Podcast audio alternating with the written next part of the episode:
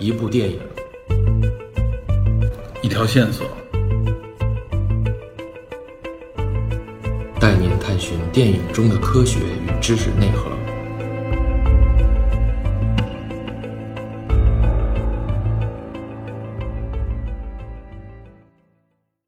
大家好，我是 Peter。在本次节目开始之前啊，向各位听友们推荐一部一月十九号在国内院线上映，由郭富城、林家栋、任贤齐以及张可颐领衔主演的纯正港造黑色喜剧电影《临时结案》。啊，说实话啊，我个人已经有几年没有走进电影院看过港片了，但这次呢，有幸被耳光传媒邀请参与了《临时结案》的这个北京首映礼。因为多年以来，香港电影的整体水平啊，长期我认为是没有什么突破的，也缺乏亮点和新意，这可以说是广大影迷们的一个共识了。所以呢，我个人在观影之前啊，心理上是没有对这部警匪喜剧电影啊做过多的这种期待。然而令我非常意外的是啊，就是这部电影看下来，可以说是视角独特，表达犀利，而且呢是有一种渐入佳境的感觉，称得上呢让我感到了意外的惊喜，甚至是有点惊叹，绝对称得上是今年啊开年的黑马之作了。这部《临时劫案》绝不仅仅是一部简单的喜剧片啊，甚至黑色喜剧也不能概括这部电影的这种独特与突破。我认为它是一部充满寓意思考的剧情片，可以说导演麦启光为这部电影注入了相当大的野心，无论是影片的格局还是定位啊，都有所突破。尤其难得的是啊，影片中几乎没有港片那类啊我们非常熟悉的套路化的场面，以及呢龙套式的表演。无论编导演，可以说全片每场戏、每个角色都有故事、有内涵，无闲笔。细节中的表达充沛，可圈可点，值得回味。影片的故事情节啊，搭配设置也很用心，起承转折层层递进，没有生搬硬套的感觉。看得出呢，导演是坚持没有采用那些啊国内电影已经套路化的工业声光电手段来强化剧情冲突。故事走向充满意外，又具有相当的可信度，让你观影的同时，脑子里不由得会去仔细的思考和品味。那这些特点可以说是近些年里边港片，甚至大部分内地影片啊，几乎绝迹的这种有内涵的表达了。那其中这三大主演他们所搭配起来这个化学反应也非常好。林家栋所饰演这个阿怂，与任贤齐所饰演这个慕容辉是多年的老友。然而他们的这个身世以及内心的这种硬力啊，是随着郭富城所饰演这个悍匪梅兰天的闯入被逐一的解开。三个人的命运呢，也被意外的绑定在了一起，甚至把黑帮啊、小偷、警察等等啊。各种各样的角色都裹挟到了一个漩涡之中，观影下来，全片有笑点，有爆点，甚至有泪点。尤其是后半程，在首映礼里，我听到身边有不少抽泣的这种声音啊，可见这部电影的情绪是非常饱满的。那这个故事也不仅仅是在逗你笑而已，它会让你收获更多。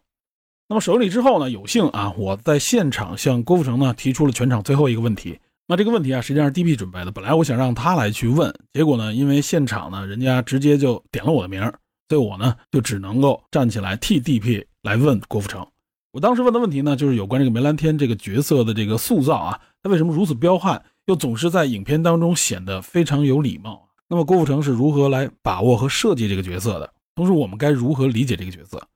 那当时在现场，郭富城呢就回答这个问题，差不多得有五六分钟之多，绝对是非常认真深刻的，不敷衍。从这点也能看出来，主创们对这部电影啊是非常看重的。有一种感觉，就是他们非常希望与观众啊。在这方面做更多的交流。郭富城当时在回答这个提问的时候啊，他全程一直是注视着我来回答的，就是非常有礼貌、非常认真。这使得我呢，当时就不能掏手机去录他的这个回答。我个人认为啊，就是梅兰天这个角色的塑造是非常成功的，可以说是令人过目不忘。除了他龅牙的这个特征之外啊，其实他还有一些其他特征，比如说容易被观众忽略的这个啊，就是饺子耳。那这个饺子耳，其实原来我们在相关的一些节目当中就提到过。那这点和他这个身份背景是息息相关的，在这里我不能完全解密啊，但是呢，会让人看到一个不走寻常路的这种悍匪。这个梅兰天他绝不仅仅是一个啊，就是人狠话不多的这样的一个角色，他有一股强烈的一种使命感啊。刚开始你看到他，你觉得他是一个变态悍匪，但是慢慢的你会发现啊，隐藏在这个如此犀利风格背后的，有着一个非常复杂的人物性格和成长路径。称得上是郭富城表演生涯中一个不能够被忽视的角色了啊！我认为。另外呢，很遗憾，当时呢在现场我没时间向林家栋提问，因为只有一个问题，有关他所塑造这个阿怂这个角色啊，也很特别。阿松这个角色可以说表面上看啊，就像他这个名字一样，胆子非常小，苟活于婆媳矛盾的这个缝隙之间啊。但是呢，也是随着故事的这个推进，他在很多细微之处啊，会表现出来并不怂的一面，甚至可以说是有胆且更加有心计。感觉呢也是这三个人当中啊特别值得琢磨和玩味的一个角色。那么过多的细节我就不在这里介绍了，也不能剧透。总之呢，我是提示各位听友啊，不要错过这部由香港制造的难得的这种黑色喜剧，尤其推荐大家呢走进电影院欣赏这个粤语的原版。那如果有时间，我和 DP 呢也会在上映之后啊，再录一期节目，就专门针对这部电影，再深度的解读一下这部堪称野心之作的开年黑马。好，以上呢就算是对《临时结案》这部电影的一个推广，接下来就正式进入本期节目的内容。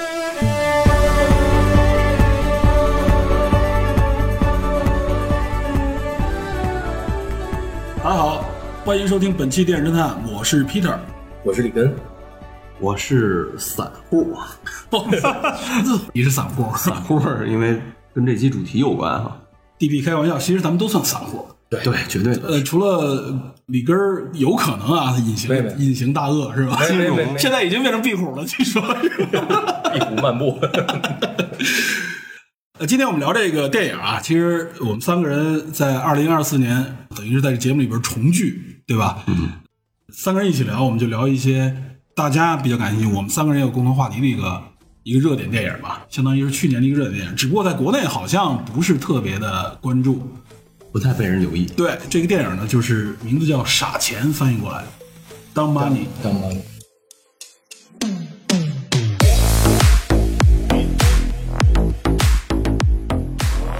呃，其实这个电影反映的这个事件啊，我相信国人应该绝大部分人都知道，尤其是网民啊，就是现在大家关注电影的也好，或者说是关注金融，肯定知道这件事儿，就是二零二一年年初发生的那个 GameStop，就是游戏驿站嘎空事件，是吧？嘎空事件，在几个圈子人群比较火吧，网民，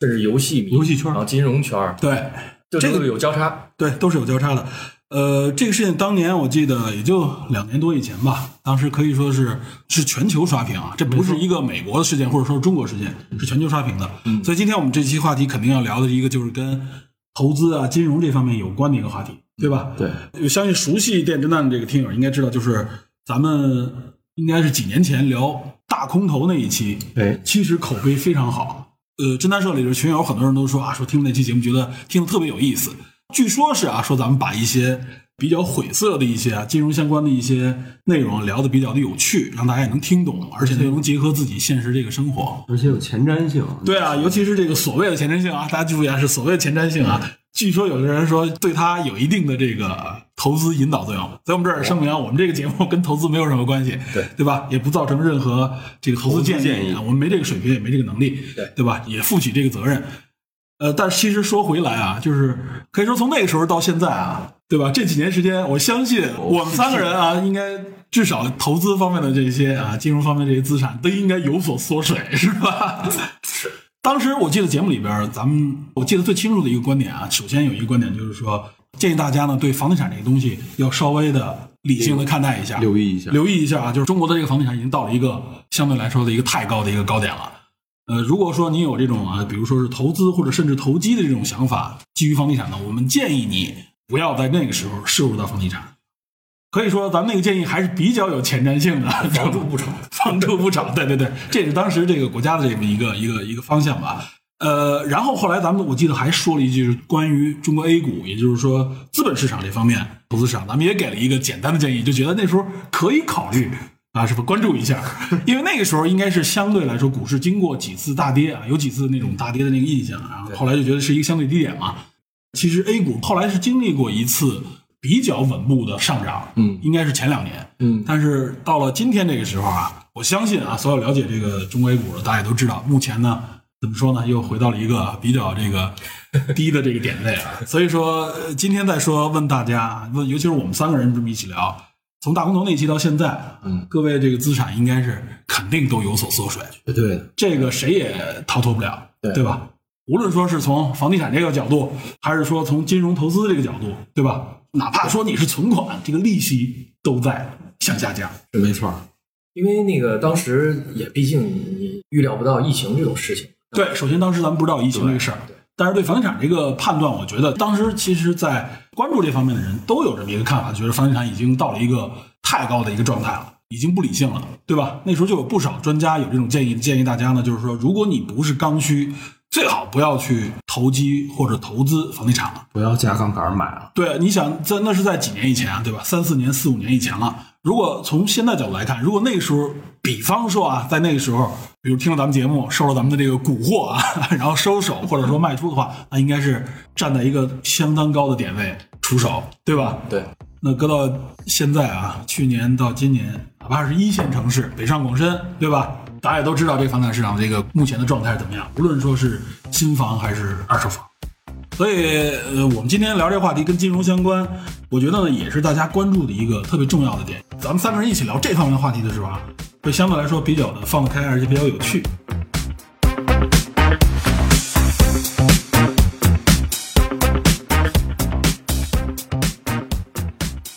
今天这个《傻钱》这部电影啊，它背后这个故事就是 GameStop 它的这个轧空事件。这个如果大家有记忆回忆一下，二零二一年年初时候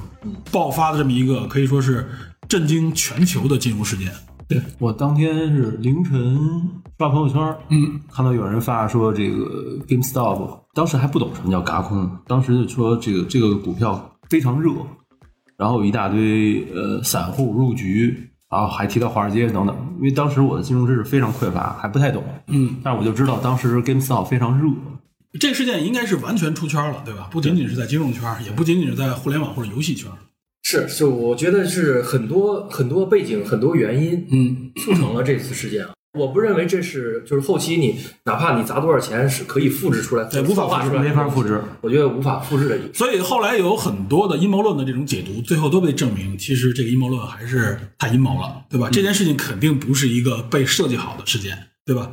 我觉得就是说，因为这部电影啊，其实就是回顾了，或者说是演示了一遍，展现了一下这个嘎空事件的整个发生过程。它差不多跨越了也就不到两年的时间，应该是最早从吉尔他投资 GameStop 开始算起吧。嗯，他应该是一九年开始嘛，一九年下半年，对，一九年下半年开始，然后到了二一年的年初，这个 GameStop 暴涨，基本啊就是这么多，差不多不到两年的时间。对，因为具体嘎空这个事情啊，它就发生在最后二一年年初一月底到二月初那么几天时间，对它就是具体这么一个时间，一个月左右。对，从酝酿爆发出来被大家关注，然后到最后嘎空具体的一个暴涨啊，不得不强制平仓，对吧？这这一年多的时间里边，出现了很多新闻热点事件，对持续的推高，推高持续推高这件事情，直到二零二一年年初才被大家都知道。像比如说 DP，那很显然就是在爆发这个事情、嘎空这个事件的时候，哎，他才知道的。我好像也就提前了一两个月看到那个时候，尤其是在推特之类的这些网站上有人推这个事情，包括后来马斯克，对吧？对也可以说是点上了这个一个关键点。嗯，对，所以今天我们讲这个电影的时候，我们就不介绍电影具体情节了，因为电影具体情节就是整个这个事件的发生过程，我们就按照这个事件的发生过程给大家捋一下这件事情，对吧？介绍一下这个过程。呃，我相信对大家来说，就是说回忆一下当时自己啊是怎么听到这个事情，和你自己了解的这个事情的前因后果啊有什么不同。相对来说，我们希望能够给你丰富一下这里边的一些，你说是内幕也好，或者说更丰富的一些信息。最后呢，让大家能够对这件事情有一个呃，我认为相对理性一点的看法，同时也是从一个侧面认识到投资市场、资本市场发生这样一个很特别的事件啊，这里边有哪些东西值得我们去了解和学习的，对吧？您说这个，我想起来，这嘎空到底应该怎么定义？哎，对，首先这个“嘎空”这个词啊，就是我我记得国内有很多啊人聊这个，就当时发生这个事儿时候聊这个事儿，有些大 V 管这个叫“亚空”，对知道吧？实际这个词是一个多音字，应该叫“亚”，要“嘎”，还有一个字，还有一个音叫什么来着？炸对，其实这个“嘎”和那个“亚”的这个意思差不多，都是碾压、挤压的意思。只不过呃，在资本市场里面，大家习惯管它叫做“嘎空呃，英文是那个 short squeeze，，South Squeeze，” 对。呃，我看到有人说管它叫亚空，原则上应该叫嘎空。好像当然你说亚空，大家也能明白是什么意思。或者逼空，或者空头挤压。对对对，空头挤压空头挤压，完整说是这样。那么它含义是什么呢？就是说，咱们原来在那个大空头那期啊，就讲过做空这件事情。咱们那时候主要讲做空，对吧？因为它是做空赚大钱嘛。这回这个事情啊，正好等于是把这个事情有一个反转，对就是做空势力被投资方或者说是被一大堆的这个散户也好，或者各种不同的势力啊挤压，最后导致它什么呢？导致它爆仓，对吧？变最后成多头。强制平仓，等于是多头战胜了这个空方，就是多方战胜空方。对，强制平仓，这就叫做嘎空，就等于碾压这个空方，他不得不啊被或者说被他后边的这个交易方啊，就直接因为你的保证金不够了，对吧？就强制所有的买空的这个这个筹码全部出掉。对吧？这样实际上它就损失了大量的这个资金，据说最后算下来可能损失了几十亿美刀啊，就是这几个做空机构加在一起几十亿美刀的这个损失。这个事件之所以还被大家关注，还有一个原因就是说，它好像被大家认为是一个散户啊，就是各种各样的普通的投资者聚集在一起，战胜了这个啊资本大佬这种做空势力。尤其是在零八次贷危机之后，大家对这个做空势力有一种可以说是偏见吧，认为一是代表资本方，这个死了那么多的呃公司，然后呢有那么多的资金被蒸发掉了，然后这些资本大佬却能很多人赚钱啊，甚至有些人不用负责任，所以大家那时候对资本对对资本方也有很大的这种仇视。结果等于是这个事件被大家认为是一个就是散户对这个资本方的一个报复，这些都是很情绪化的一种解读。后边我们在说这个事儿的时候啊，也会来来解读一下，来发表一下我们自己的看法。那这个事情它这个整个经过啊，可以简单说，我说你总结了，差不多是有七个节点。嗯，这七个节点就代表了这个整个电影的一个步骤啊。嗯，第一个节点是什么呢？就是说 GameStop 这个股票啊被受到关注，然后有人投资。就是 GameStop 这个公司的来历啊，我相信就是了解游戏的应该知道，它是美国的一个就相当于是线下的游戏线下的一个游戏店，对，它是对实体店啊，它是实体店。它到现在 GameStop 应该在全球啊，加上全球应该投资了很多国外的这个欧洲啊、澳洲都有，有四千多家门店啊，四千多家，对这已经是在它已经呃有一些店已经关闭的情况下啊，它营业额好像我看了一下，去年年底吧，还是前年年底应该也能达到二十多个亿，啊，也是相当不弱的一个公司。如果从咱们讲二十多亿美刀，你想营业额，但它利润是在不断下滑的。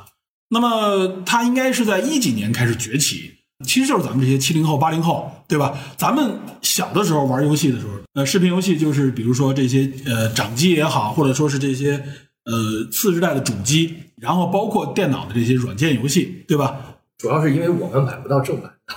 你即使是盗版啊，即使是盗版，你也是要需要买一些，比如说最早的磁盘，后来的光盘，对吧其？实其实这个 GameStop 的这种模式，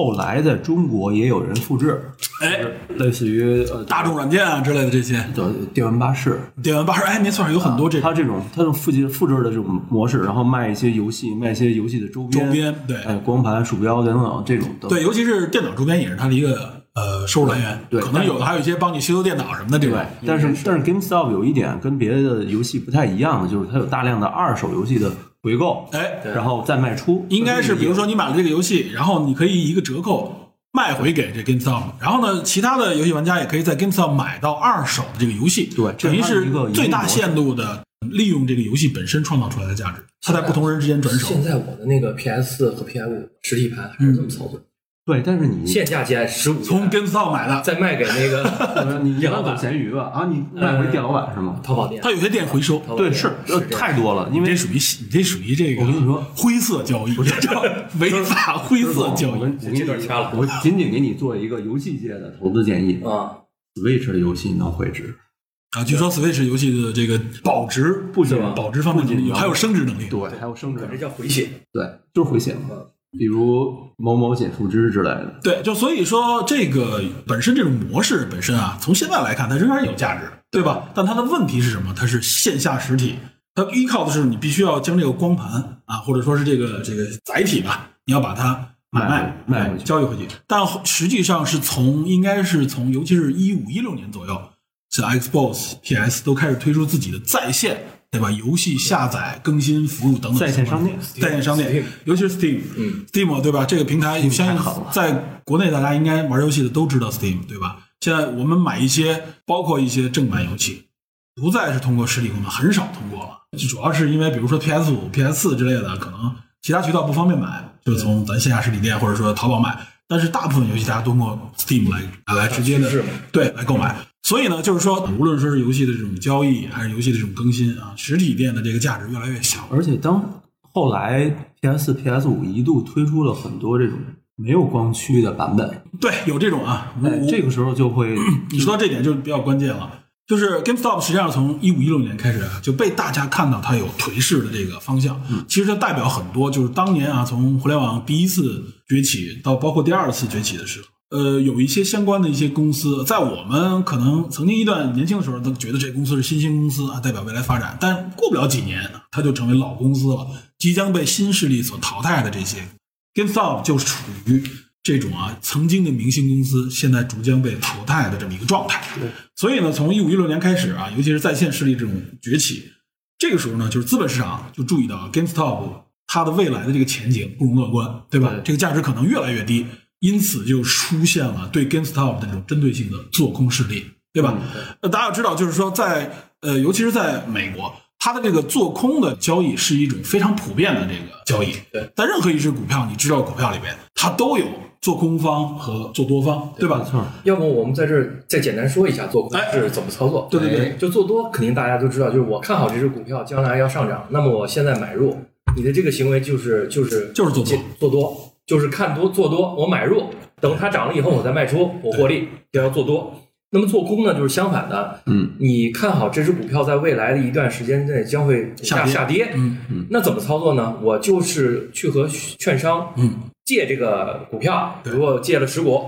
那么我现在是十块一股，拿到手之后呢，我就去卖掉，卖掉之后呢，等你换哎成钱，换成一百块钱，哎，过了一周了，呃，换成一百块钱，过了一周了，这个这十股，呃，十元这个股票一股的股票降到了五元，降到了五元，嗯这就是五十块钱，嗯，然后呢，你再用这五十块钱去买这个股票，再还给你借券的这个券商，对，等于是你还的还的股票，对，还股票，对所以叫融券嘛。五十块钱这个 盈利就是你自己的了。对，这就是做空。做空实际上简单就是说我借股票还股票，我认为它未来会越来越便宜，所以我现在借的是你这个股票，未来还你的时候，可能我就花一个更低的成本就可以把这股票还给你了，这就是我的利润来源。所以做空有一个特征，就是做空啊，原则上用这种方式的做空，你的最大的盈利啊，这个去年去世的这个芒格啊说的一句名言，就是警告这个做空，他不推荐嘛，警告做空，其中一个最大的问题就是做空，你最多只能盈利百分之百，就这只股票最后跌到零了，对吧？就完全不值钱了，对，没有任何价值了，你只能赚百分之百。它不像做多，做多你原则上你可以涨到无限，几十倍、几百倍、上千倍的都有可能，历史上上万倍的股票都有。但是做空就是最多最多，你花这么多钱买完这股票，最多你一分钱不用还，因为它已经不值钱了，就是你盈利百分之百，这就是做空的一个问题。呃，它它是这样，就是说为什么严重不推荐做空这种行为啊？嗯就是做多是是这样，就是你你买了这个一块钱的股票，比如说它跌是跌到零，跌不到负数去，对吧？对，说不能跌到负数，好像也也有点绝对啊。呃，就就股票这一块，仅就股票的这个价值，前两年某些石油对对，还就石油是负油价嘛，那个一那是有期货相关的这个，哦我们就只说股。但是做空呢，就是你看好它下跌，但是它不跌，一直涨，上面可是没有顶的，对底下有顶，上对于你来说，就有可能你对会于你来说，你的损失就是无限大。原则上，其实就超过一定限额，超过你的这个保证金的这个数量的时候，你如果不再续保证金，你的这个做空的这个头寸就会被强制平掉，嗯对吧？被券商平掉，所以这就是做空的一些潜在问题。但是我们在那个大空头那期就说了，大空头嘛，就是做空的一个巨鳄啊，对吧？挣到了钱，McBerry 对吧？他在这里边挣到了大钱，就是靠做空，就是在别人都看好的情况下，他看到了这个美国的房地产出现了巨大的问题，就因为次级贷的这个危机，对吧？所以他掌握了这个下跌的过程，实际上他挣到了大钱。这也证明了，就是做空它的价值之一，就是说，即使在资本或者说是在这个市场不好的情况下，你仍然可以利用金融方面的手段来挣到钱，嗯，对对吧？这实际上等于是从整体上来看，是促进这个经济社会的一个良性发展。尤其做空的势力还有一个什么作用？它就可以让这个股票的流动性增加，对吧？原来如果你就是说，比如说大家看好一只股票，你只能做多的话，那手里边都有，持有这股票又不卖。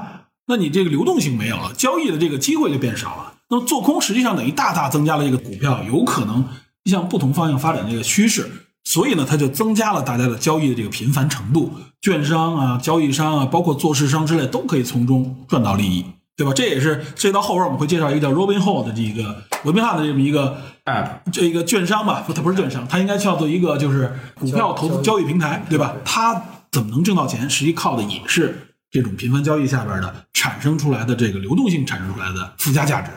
这个就我们回到刚才说的啊，这整个这个事件的前期，这第一点就是说，首先这 GameStop 啊，它积蓄的这么一个问题逐步展现出来，GameStop 出现了一个怎么说呢，被做空盯住的这么一个机会。基本面恶化。对，然后这个时候呢，这个就有机构杀入啊，这个机构杀入里边最著名的就是那梅尔文资本，对吧？对他进来开始做空这个 GameStop，而且包括还有一项香园，对吧？香园投资香园。投资，包括它后边这个城堡基金，对，和城堡证券吧，城堡基金、城堡证券实际上两家公司，但背后是一个老板。然后这里边其实都有故事，然后他们就是做空 GameStop 这个股票，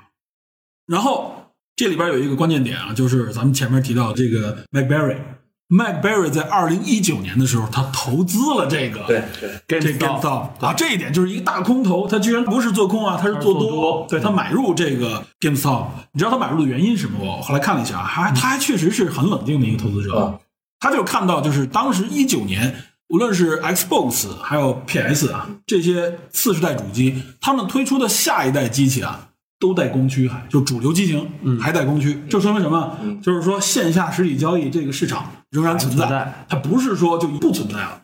他之所以投资，除了这个原因之外啊，他并不是说我完全看好这个发展，而是说在现在目前的这个趋势下，认为这只股票被低估了。对所以他认为他有回补的这个机会是。当时好像最低的时候已经到了，应该不不一定是一九年，我记得可能二零年最低到了什么三美刀左右啊，这反正非常低，非常低了几块钱，从当时从二十块钱一直跌到三美刀。呃，像这个谁吉尔介入的时候，应该是五美刀、四美刀左右。所以呢，就是说，呃，像麦 Berry 啊，他这种啊很犀利的眼光的这种投资者啊，被大家公认了，因为大空头这个事件，对他投资成为了一个契机，就是很多人开始发现，哎，GameStop 是不是说真的像做空机构所说的那样一文不值了？对就即将被这个社会淘汰了。麦克贝尔的出现啊，可以说当时是大大鼓舞了这个 GameStop 的股东，包括一些潜在的投资者，就是因为他这个投资，包括还有什么呢？就是 GameStop 换了他这个 CEO，对，他当时就是等于换了一个相当于科恩。对对对，这个人好像原来是做这个宠物食品的，对宠物食品的，他也是相当于是一个互联网的这个创业者，成功的创业者，而且他这个人就是他这个形象特别好，嗯。因为宠物那个食品，呃，让大家感觉很温馨。然后他那个宠物那叫什么 Chewy 是吧？Chewy 嗯 Chewy 那类似那个发音，然后那个就是他的宠物的名字。嗯，然后这个人外表看起来也很有亲和力，呃，所以大家就对这个人印象很好。印象很好，算是一个成功的创业者。对然后呢，大家认为他呃，无论说是形象，包括他的投资眼光，可能也不错。对他最开始买了很多股份，对他进入的时候是在这个二零二零年的七月份，之后过了一年了。嗯，然后他刚才咱们说这个瑞安科恩瑞瑞安科恩，等于他是买了五六百万股，占了公司的百分之九的一个股份，对然后并且说我要重振 GameStop 雄风，对当然，他重振的理由是说，他为 GameStop 注入更多的经营模式啊，就不仅仅在围绕这个线下游戏的这个，他要。换一些这个整个的管理层。嗯对，这里边大家得注意啊，这个这个咱们男主已经在这个论坛里边运作了有一年了，这个时候他介入，对就是又添了一把火，对，不断的有这种新闻事件得提一句，这个电影的男主，哎，这时候再说到男主。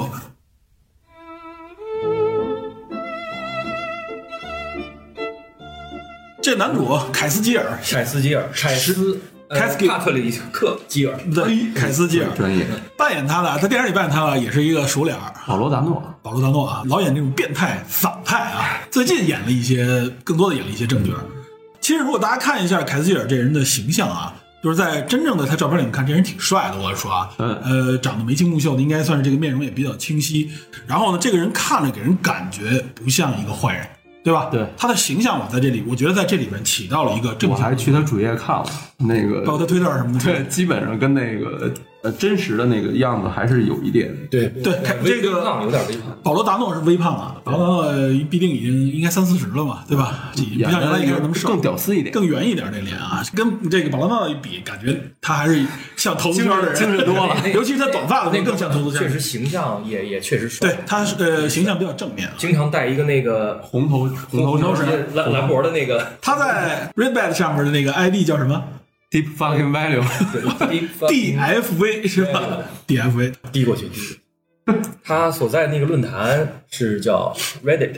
对，就 Reddit 的一个子论坛，就专门投资的一个子论坛。那里边实际上集中 Wall Street Bet，对 Wall Street Bets。对，在那里边就集中大量的，相当于就是呃散户半专业投资者，啊，对他不是真正专业投资者的这个聚集地方，因为专业投资者原则上他不能够在公开的地方有过多的这种呃诱导行为诱导性行为，因为毕竟你涉及利益相关。这哥们儿确实是持牌的这个正规的金融分析师，我记得人说过，就是说他不是一个特别具备这个说有限制条件的这个。我记得他好像是做保险，而且在对在当时他还是为一家机构供职，对呃，但是不是直接这种金融相关，万事达吧是保险的一个万事达场营销员万事达，对，万事达啊，万事达。后来哎，咱们可以往后讲。这哥们儿反正执照也他等于是从他应该是从二零一九年开始，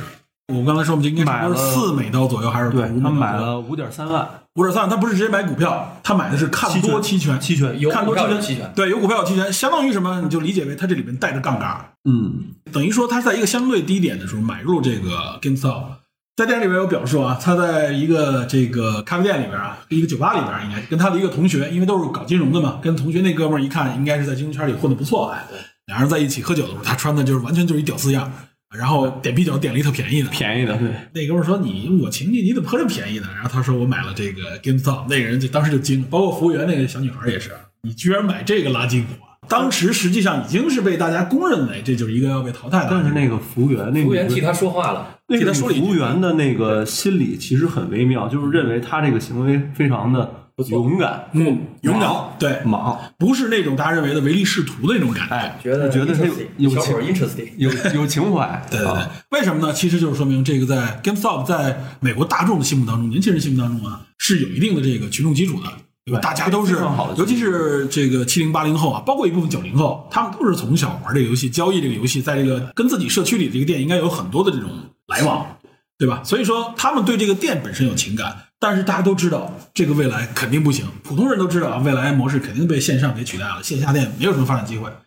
所以后来，包括像你说的新的这个投资者，包括新的这个这个 CEO 进来，他想增加的他不同的这个经营的这个渠道和手段，包括像什么虚拟币的一些交易，对，包括像一些什么周边，尤其是一些这个可以升值的这种周边啊，就不仅仅是游戏的周边了，包括一些呃可能动漫形象之类的也在里面有，嗯，对吧？就是说他更多元的这种经营，想迎合这个年轻一代，尤其是迎迎合现在的这个 Z 时代嘛，就是在这个九零后之后，零零后这一波人，总之也很努力，对就是在寻求改变。对对对，但是呢，都知道他已经不行了。尤其在我们说这样的大趋势下啊，其实如果作为我们站在当时这个角度来分析，你们觉得这个 GameStop 有发展前途吗？我我反正客观的说，我认为它肯定未来是越来越便宜，因为这只股票确实很难了，这个公司发展越来越难了。确实不看好。对我我还看了一眼 GME 的股价，嗯，就是二十元，二十美元左右，现在十几刀吧，十六七刀低了，对对对。又，低了。呃，但是实际上你看它总体发展趋势，因为它除过权，你能看到它比、它比二零二一年之间最低的那段时间要高出要高一点，高出挺多的，实际上高出也还有两三倍。没错没错，那个时候就是很低的三美元，比最低点的时候对。是，呃，也就是说，GameStop 这个这个嘎空事件就导致整个这个股票的这个发展确实产生了巨变，尤其它也对整个这个市场影响嘛。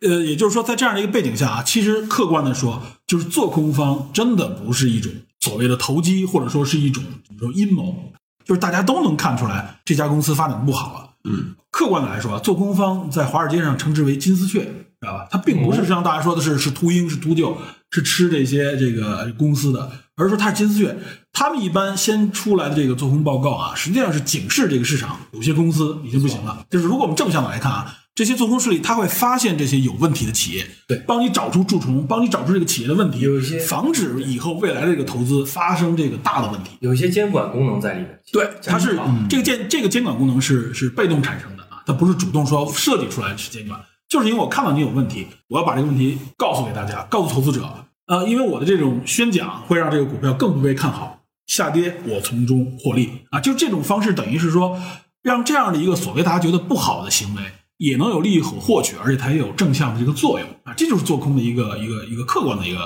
啊一个看法，就是大家对做空不要觉得它是秃鹫啊，这是这个是阴谋，它不完全是如此在。这个生态系统里边是有相当关键的位置，对是一个整体的一个优胜劣汰的一个环节。没错，但是不得不说啊，就是说它在做空的过程当中，它要出报告，它更多的要强化、强调它的这个问题。它有些问题呢，可能是真正的是存在的问题，有些可能是它的曲解，是角度不同，甚至也有一些做工方有的时候会哎 说拿出一些对吧，可能不存在的问题造假。这里边就会提到有一个公司，就是那个咱们说的那个香园水啊香香园园。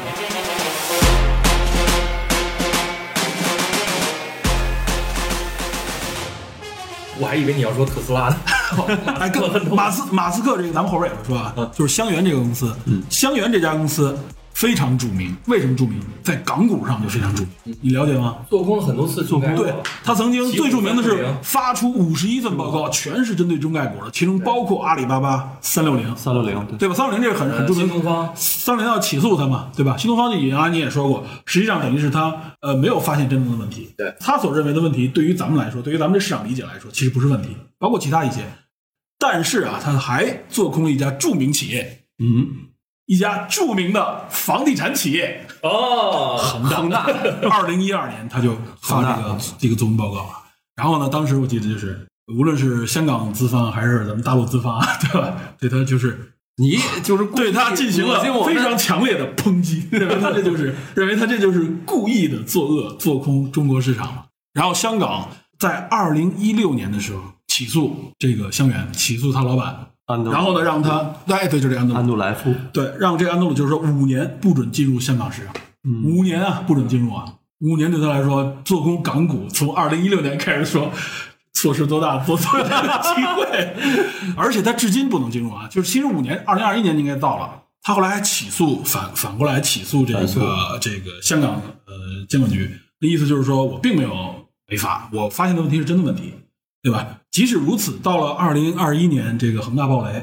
是二一年吧，他这个起诉都没有被受理，就是说他至今仍然不能进入高管，他可以说错过了他做空人生最大的机会这一段啊，因为这对他来说，哇塞，大家想想是不是？我也行，为他好，为他好。所以，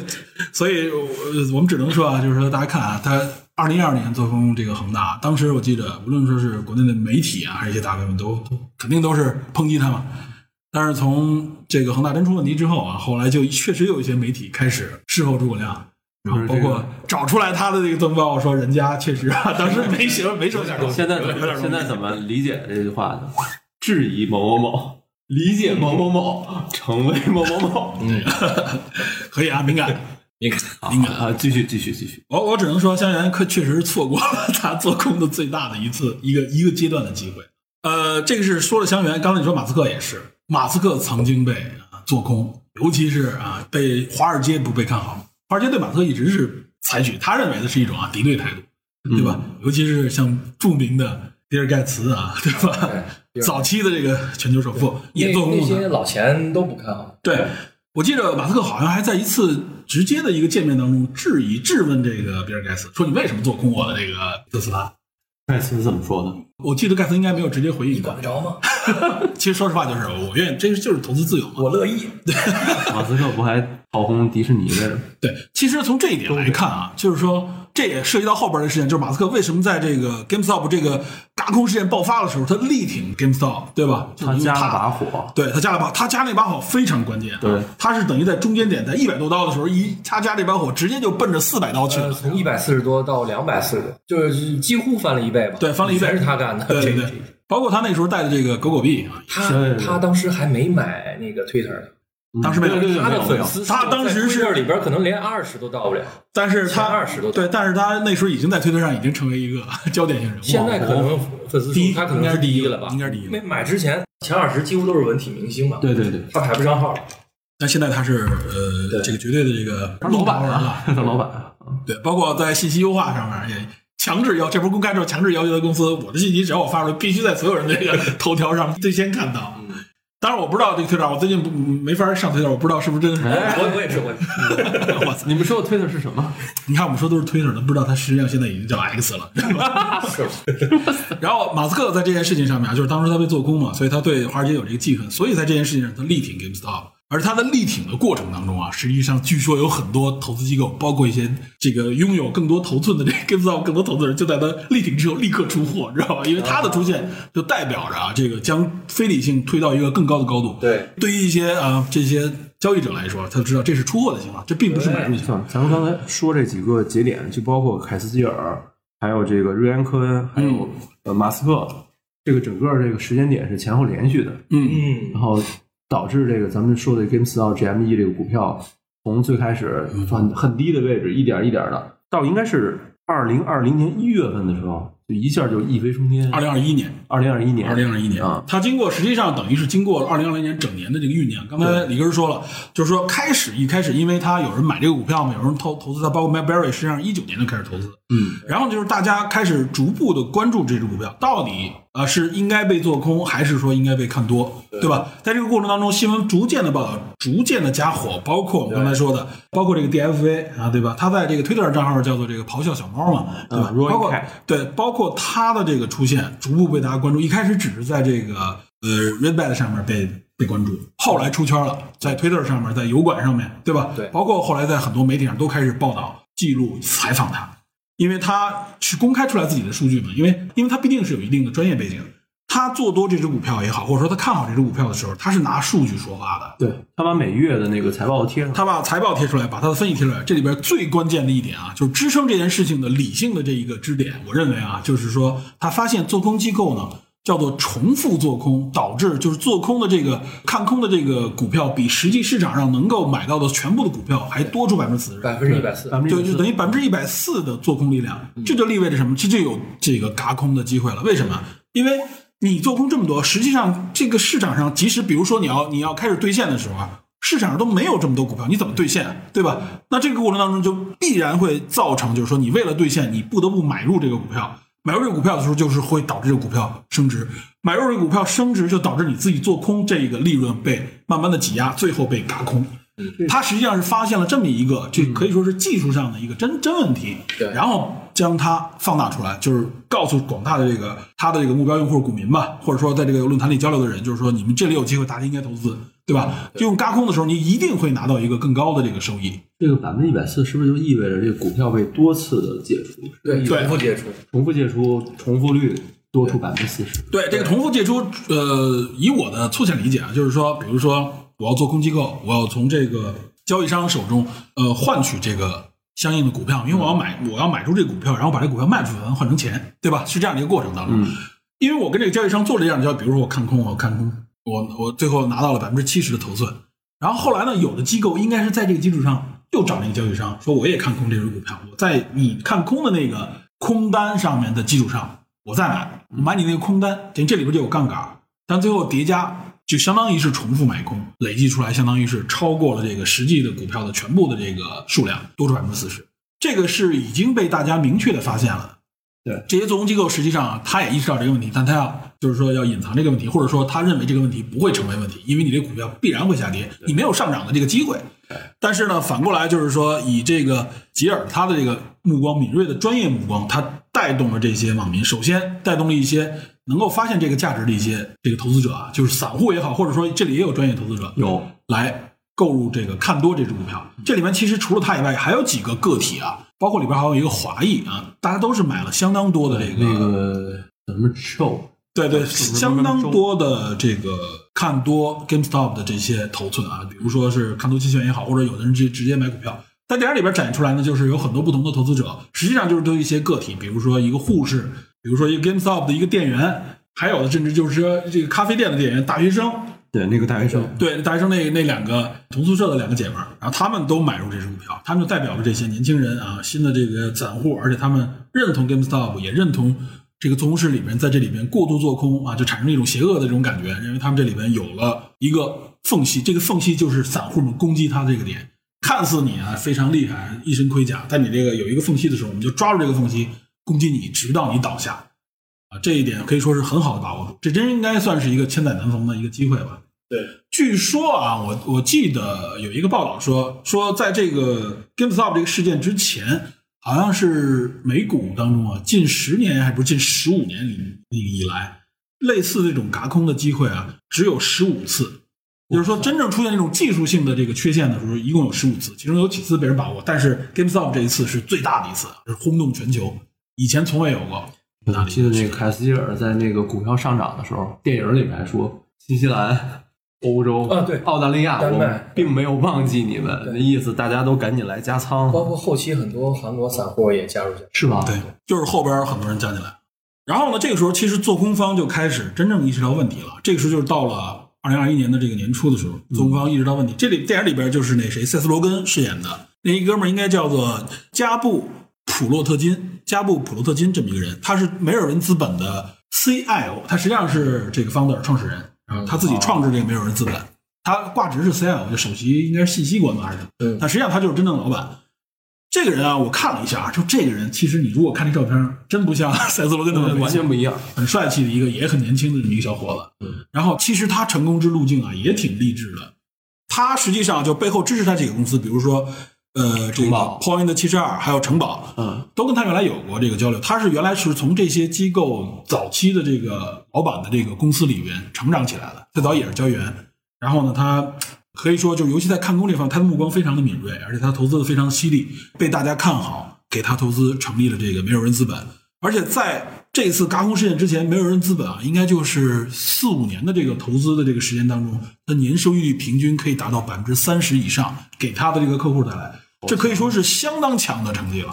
尤其是在看空这个方面啊，就是大家他的客户都认为他是具有非常独到的这个这个眼光，而且他总是和主流逆反，他是这样的一个角色。当然，从普通大众来说，那你这就是大鳄，对吧？而且你这个大鳄还很邪恶。但实际上，从投资方的这角度来说，这哥们儿也是一个新星，而且呢是明星级的做空势力。他做空的时候，确实对资本市场有相当大的影响。大家认为他这个做空不是空穴来风，一定是抓住了这个 GameStop 的这个弱点。刚才咱们也分析了，就 GameStop 这个弱点可以说是尽人皆知，对吧？就是从大趋势上来说，你就是被淘汰的。对，而且当时还有一关键点就是疫情，哎，这个疫情实际上是大家都没想到的。结果一九年年底到二二零年年初，对吧？疫情一下扩散到全球，美国开始一开始，川普我记得那个川普总统嘛，还认为说这个疫情大家不用担心，就是一个感冒重感冒。后来到了二零年的应该是下半年，美国就开始基本上全封了。GameStop 这种店啊，它门店嘛，它没法经营了，全都关闭了。对，在电影里边能看到啊，就后来开始到二一年左右的时候，开始经营的时候，他们都得戴着口罩，对吧？对客户也非常少。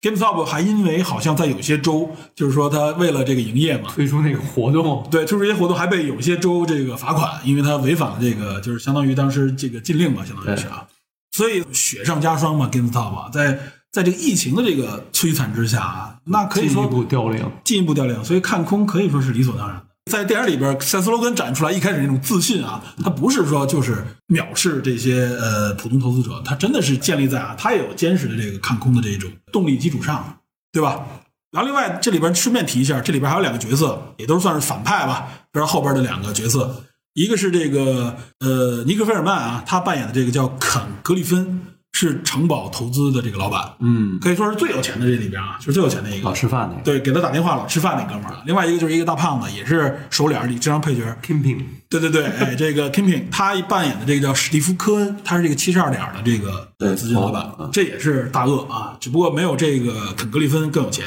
城堡基金这里边说一下啊，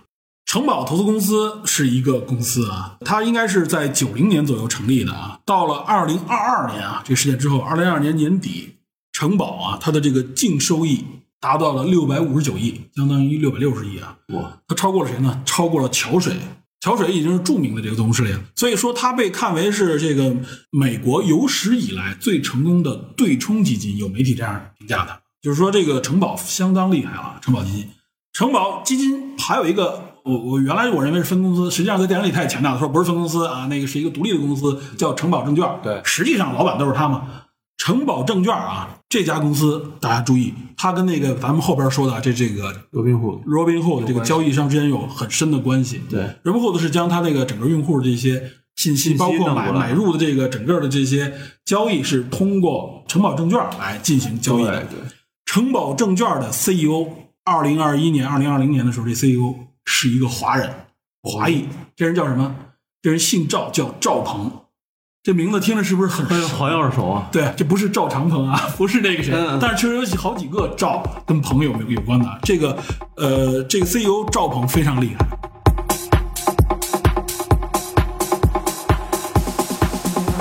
，Sorry, but 这个 CEO 是二零一七年成为城堡证券的老板的，就 CEO 啊，不是老板，CEO 首席执行官。他原来是在城堡证券的首席科学家，这哥们儿是学数学出身的，很多北京人，八中的少年班毕业，直接在北京大学学数学，知道吧？这哥们儿就是超长班，和这个公司业务完全对口。对，和这公司也有非常对口啊。数学，他是八三年生人，八三年的啊，算是咱们的同龄人，号称叫做这个当年的小天才，十岁进入北京八中啊，就是这种超长教育培训班啊，然后后来去的这个北大。他等于四年时间完成了从小学五年级到高中的全部课程，然后并以优异成绩考入北京大学的数学系，应用数学的这个学士学位啊。然后他毕业之后去哪儿了呢？去了加州大学伯克利分校啊，这是理工科里边啊最强的这个学校之一了，在美国。零六年获得了伯克利分校的这个博士学位啊，主要就是统计学啊跟数学相关的这方面。这哥们儿是一天才，不搞投资可惜了。对啊。然后他实际上是在一六年加入这个城堡，当时城堡证券啊的 CEO 是从微软挖过来的，微软的首席运营官在那儿当了七个月的 CEO，直接就让位给他了，知道吧？他当时在这个首席运营官，这个微软首席运营官手底下，成为这个公司的首席科学家。我觉得实际上就是就是培养他成为这个这个公司未来的领导者接班人接班人。然后后来他是一七年开始，所以说在 Robinhood 在这个整个这个嘎空事件发生的时候，他就是城堡证券的 CEO。哦，所以他跟这个事情之间本身也有关系啊。我为什么要提他啊？顺便，其实我提到就是这个北京的一个天才，咱们华人天才嘛，他现在是在美国成为美美裔的华人。你说这两天那个前两天那个对，这两天有一个刷屏的，不是女生，是一个四五十岁的一个男士，啊，不是这个，姓什么？姓苏的一位男性啊，这名字我就不提了。嗯，在网上这两天刷，就这两天刷屏。呃，大家看说他是在美国街头的一个流浪者，后来有人采访啊啊啊他，对吧？姓苏，苏姓的一个男士看到了这个，他是哪儿？他是复旦天才，他也是少年班。哦他应该是当时是哪儿？江苏省的哪个哪个市的一个当时的状元。后来他也是从这个复旦毕业，后来到了北美。他主要是学物理的，也算是个天才，学物理。后来在这个北美也是在华尔街，当时混了以这个计算机应该这方面相关的专业，呃，收入也不低啊，说就十几万美金的这个年薪，在美国当时零几年的时候啊，就已经高收入人群了。嗯，后来呢，可能是因为这个一是婚姻的问题，反正据他说嘛，是有一位也是华裔女性，欺骗感情了。欺骗感情了，跟他结婚，结婚实际上是为了拿身份嘛，因为他当时已经有美国身份，有绿卡了，应该是，然后后来为了拿个绿卡，拿到绿卡之后立刻跟他离婚，包括他回国以后有一个呃被骗的经历，所以他特别的对这个经历，他据说打击非常大，是意志消沉，所以他这后来就等于是从零好像是从零七年或者零几年开始就流落于纽约街头，就靠乞讨啊这种方式，所以他到现在啊被太太被摧残。被在北美的这个我国网红采访到了。然后这个事情据说现在又有一些不同的声音啊，据说别这个大媒体也报道，啊，那意思就是说啊，他这个还有一些其他的大家不为人知的经历，比如说是不是在当地受到了迫害，还有一个呢，有人说他是这个嗜赌成性啊，这个具体真伪我们不知道。总之呢，我们看到这个事情的时候也能看到，就是两个不同的，可以说是华裔的这种啊，可以说在理工科的这个天才型人物吧，他们的遭遇选择不同也好，经历不同，走向了完全不同的人生之路。但其实我们这里想说的就是啊，所谓的天才这些光环，在任何的事情面前，它并不是真正的是是一种对你来说就是一个绝对的一个台阶。然后说回到咱们这个事情啊，城堡证券在后边，那我们就得说到城堡证券前面这个啊，另外一个关键人物由冬兵所扮演的三八四演那个对 Robin Hood 的老板，老板，他也是 Robinhood，应该是一二年吧开始创制的。从一二年这个创制，我才发现啊，就是在美国，确实原来大家经常说啊，在在美国啊，大家认为很成熟的这种资本市场里边，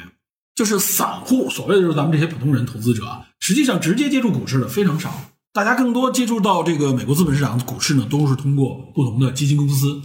不同的基金，就是呃，美国呢也是不鼓励这些个人投资者直接参与股市投资，因为股市投资可以说就是说瞬息万变啊，大家很有可能在这个过程当中啊，你很容易的就被这些资本大鳄们、不同的这种资本势力呃割韭菜啊。我们现在经常说的所谓割韭菜，就是说你在这里并并不成熟。那么建议的就是说，散户呢，你更多的就是通过这些机构来帮你投资，这也是现在很多主流的这个投资媒介里面经常谈到的这样的一个观点。但是 Robinhood 它的这个成功出世呢，它代表一种新兴的一种啊，就是更迎合普通人、散户投资资本市场的一种方式，而且它打出的就是什么呢？就是零交易手续费，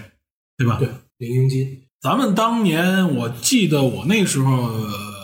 还是我一个同学那时候拉着我嘛，我们一起去开的户。我们开完户以后，我记得那时候的佣金是多少是千分之几，搁现在已经非常高。万三万三万三，现在是若干年之后才有了万三，甚至有万二点五，嗯万五、万三、万二点五。当时那些交易员们还跟我们聊着说这个事儿，还给你降了，你这个这个账号怎么样？我记得之前最早的时候有几的年的时候，确实是千分之几。有有的交易所，有的这个券商啊，它那个那个交易成本就是千分之几的。啊，很高了，相对来说，搁现在来看，现在已经见到这么多，但是城堡这时候已经推出的就是零手续费、呃零佣金。罗宾汉，对罗对对对罗宾汉，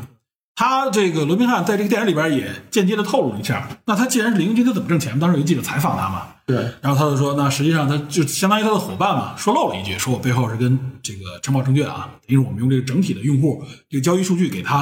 然后这里面实际上是有。就是做市商也好，或者说交易商也好，他这里面是有利润。利润怎么来？说白了就是因为你必定啊，其实从宏观角度来说，我理解就是你买入这个股票的这个东西，不是说你一买就立刻能就瞬间就卖出去，它实际上中间是有买有卖，在不同的时间里边撮合撮合啊。那谁来撮合呢？就是这些做市商、这些交易商。高频交易商，哎，现在就是高频交易商。它那个呃中文叫订单流支付，它那个盈利模式，嗯英文是 Payment for Order Flow，嗯，就是一个订单流的支付。哎，这方面啊，就是刚刚我们说的那个赵鹏他的研究方向。哦，他就是把城堡证券在这方面的这个能力做得更强，这个交易做得更好，所以城堡证券据说是垄断了整个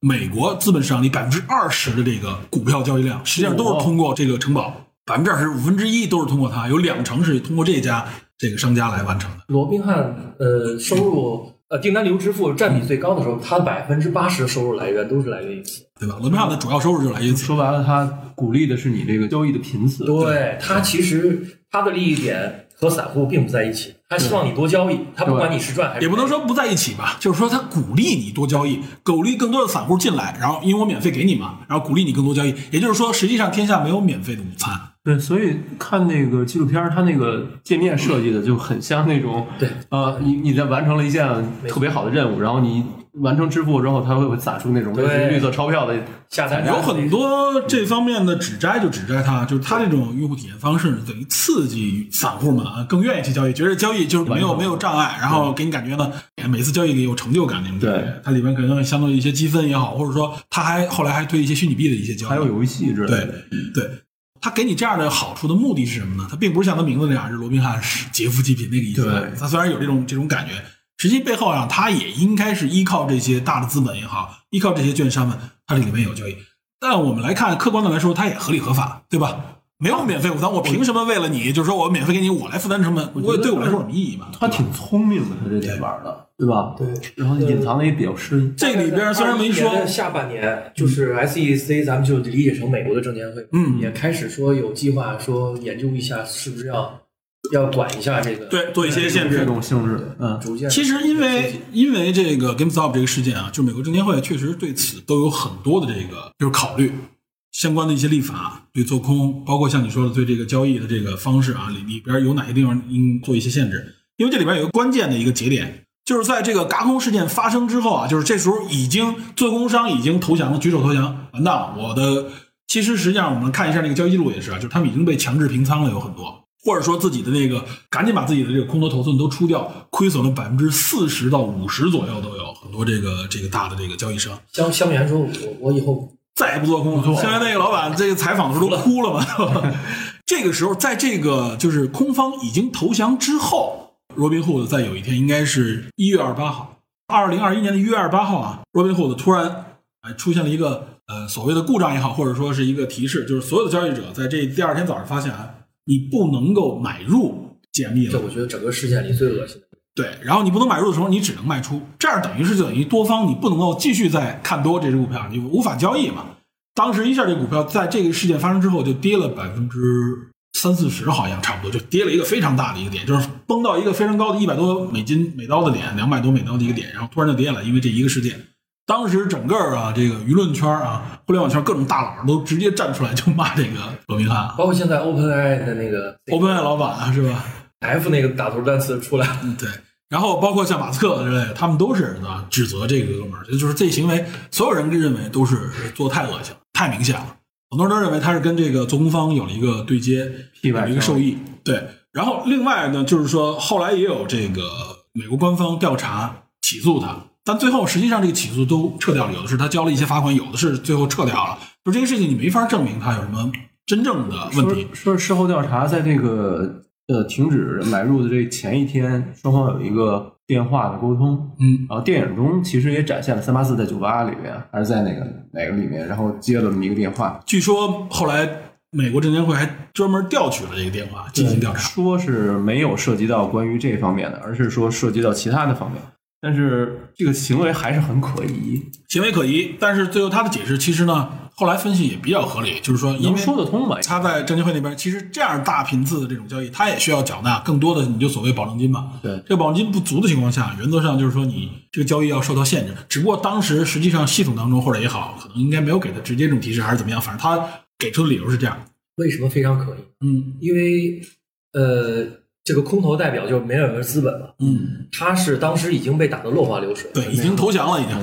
但是这个城堡公司是梅尔文最大的注资方之一，对这这个就讲不清。他在这个梅尔文资本这已经爆仓之后啊，实际上城堡资本包括刚才七十二向他第二次注资，注资一共注资好像二十五亿吧，二十几亿美刀，就是为了就是支持这个他说白了原来自己支持他继续。继续发展。然后因为确实呃。就是梅尔文资本这哥们儿不是原来就说嘛，就是在之前他表现非常好，大家也看好他。尤其这两个人可以说是他的伯乐啊，对他来说，这是我的小弟发展起来这么好，那跟我们算是一个利益联盟里的。那出了问题，我在这个时候见死不救啊，这对于我来说，实际上从业内来看也是有问题的。所以我这时候注资给他，是为了保住他，不让他，因为这后边有很多 LP，很多的投资者啊，我要保护这些我背后的投资者的利益嘛。我不能让这公司就彻底的垮掉，嗯，就是相当于有点那种，就是说在关键时刻雪中送炭一把，把这公司呢力挽狂澜，在在这个基金可能都亏了很多的情况下，哎，重新注资给他的 LP 以信心的意思就是说，我们仍然支持这家公司，大家不要因为这一个事件啊就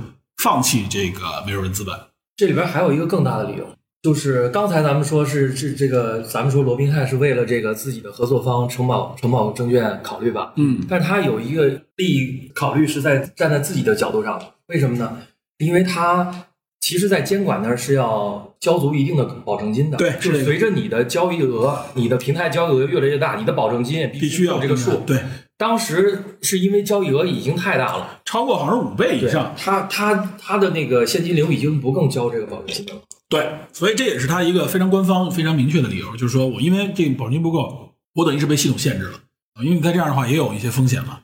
对，但是他第一次给的理由站不住脚，说是为了站、站在散户的这个，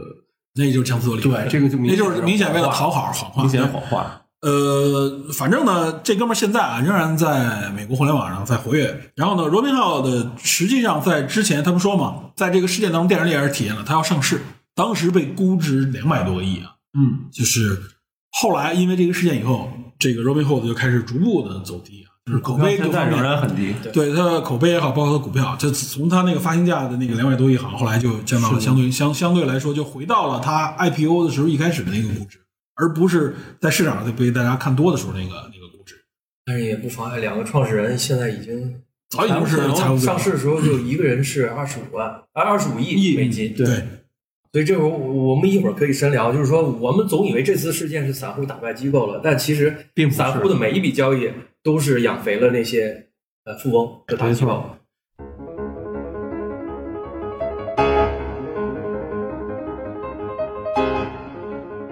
整个这个过程啊，实际上就是我们刚才说了，主要是以吉尔为代表的这种啊看多方，他在呃 WSB 上面的这种啊推广宣传，在社交媒体上的这种宣传，在 YouTube 上这种宣传，他的直播啊，就类似于咱们现在的所谓的这种网红，他鼓励大家啊，一方面一是说这个 GameStop 我们的情感，另外一个就是说空方出现的真正的这个问题，这个这个弱点被我抓住，咱们一定要掌握住，就是我们一致的看多，买这个股票，不让看空方有机会啊兑现。因为你要逃跑的时候要用这个股票来兑现嘛，如果我们不卖出股票的话，他买不到，那他就出现尬空，他就不得不提高价格来寻求更多的这个股票。那这个这个股票等于是他自己将自己杀死，对吧？这就叫尬空嘛。就这件事情之所以成功，我们就说在他这种这种鼓励鼓动之下啊，呃，某种角度来说，确实是散户在某种角度上战胜了这个空方这个背后这种做空势力啊。这些散户里边就包括在电影里面出现的这些普通人、普通投资者，但实际上除了这些人之外啊。我们不要忘记，在这些投资者当中也有资本，对对吧？在 GameStop 里边，除了他的这个股东方以外，这另外另外我看了一下，他当时的这个背后的，除了他的 CEO 之外，另外几个排在前面的这些资本方，被很多媒体分析说，在这一次轧空事件当中，也是赚的盆满钵满的几个大的投资商。前十的基金亿的这个股东里边持持有者全是投资机构，全是投资机构啊，比如说著名的这个贝莱德，对吧？就是我们所谓的黑石，对吧？黑石这也是最大的这个还有富达，对富达、领航，对对吧？这现在经常提及啊，这几个，尤其是撤出中国资本市场这几个，这几个几大资金啊，其实都是 GameStop 背后的主要的投资者之一。他们拿的这个百分比应该都是百分之六七到八九左右。然后呢，有些人就是说呢，就是说贝莱德他们也在这个从中获益，并且呢这时候出仓，其实并不是。如果我们现在看一下 GameStop 的这个背后股东这持股比例边，这几家仍然是在站在前边啊，只不过可能有了一些细微的变化，比如说可能从九到七左右的这种变化。他们可能在那个轧空的过程当中，肯定你应该有所出货啊。它为什么会那么大下跌？肯定有人大量出货嘛，散户那点力量应该达不到这么多，有所出货。但是这个出货实际上获利之后，他并没有完全的就抛弃这家公司，他仍然在持有这家公司。这个 GameStop 在这个事件之后，好像到四五月份又有一次反弹，嗯，也是回到了好像是相当高的一个位置。这也就代表大家不是一次性的对这个公司一次啊，就是热炒之后就就是一地鸡毛，实际上背后还是有一个比较相对长期的这个投资。包括我们现在看它这个股价还是一刀，也是比当时嘎空事件出现之前那个低点要高出几倍嘛。对，但是我现在想想，当时香园的那个安德鲁莱夫说的这个，他说这个 GME 的这个价值应该就在二十美元以下，就二十美元左右。但是你看现在这股票，就跟他当时说的差不多。其实，如果我换个角度来说，当然，其实，在现实当中很难实现，就是在它最高点，比如四百刀的那个时候，你作为看空势力，对这时候看空它那你也能赚个反向，赚个是有两百赚的但是这个很难，没有人能够真正把握住，那只有偶然的机会啊，有可能就是一个普通人。nobody 一个人，他最后在那个关键时刻，比如说我，哎，我觉得他这个太疯狂了，我可以看空一下吗？可以。你要看空在那个点上，如果你能够看空，能够买入看空的这种头寸的话，那你肯定也能够反向的赚个几十倍、上百倍的都有可能，也能赚很多。这就是资本市场里边，就是说你不同的角度切入进来，你都有机会，对吧？最惨的就是那些买在高点的那些对，就像你说的，你在凌晨看到这个信息的时候，那时候成为全球热点，对有很多投资者后来实际上就是跟踩踏一样，他们在后边进入，就是在这种你看它那股票就是直线向上涨的时候，在那个过程当中就肯定会出现嘎空，因为那个时候首先在一个短时间内不能回头，它超过那个幅度一定会冲破所有这个看空势力的保证金的那个限度。你如果那时候不及时补，你怎么补啊？那么高，对吧？你补到什么时候是个头？就像你说的无限，它可能一涨到，嗯所以这时候他自己会把自己弄死，也就是说就嘎空。嘎本来就是念嘎的时候，它有一个挤压和对聚集的瞬瞬间挤压的这种聚集，对，你嘎空更合适。所以这个时候就是说你没有人能真正把握住这个节奏，我们只能事后诸葛亮来看啊，这个节奏好像非常的这个强，但实际上就是在那个瞬间，有很多人就是像你说的，可能二百多刀，甚至看到这个新闻报到四百刀的时候，我觉得哎，GameStop 仍然有机会，对吧？电影里那个那个女护士最后不就是赔惨了吗？嗯，不过我看到好像有人分析啊，说女护士她买的当时是在一个什么点位买的，也是看多期权，她应该没有亏那么惨。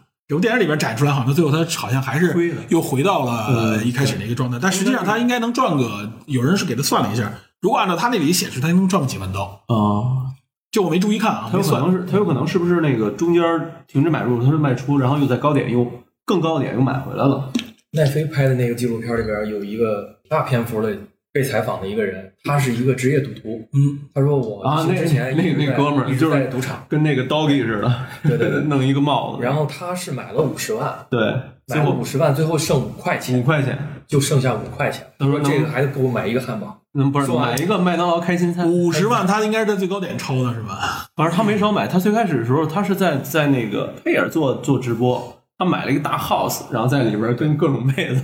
开 party 做直播，然后他在特别高的点位买，买完了以后，结果最后赔就剩五块钱。说这个疫情导致赌场关门了，然后我就转战 Robinhood。当时确实有很多这种情况。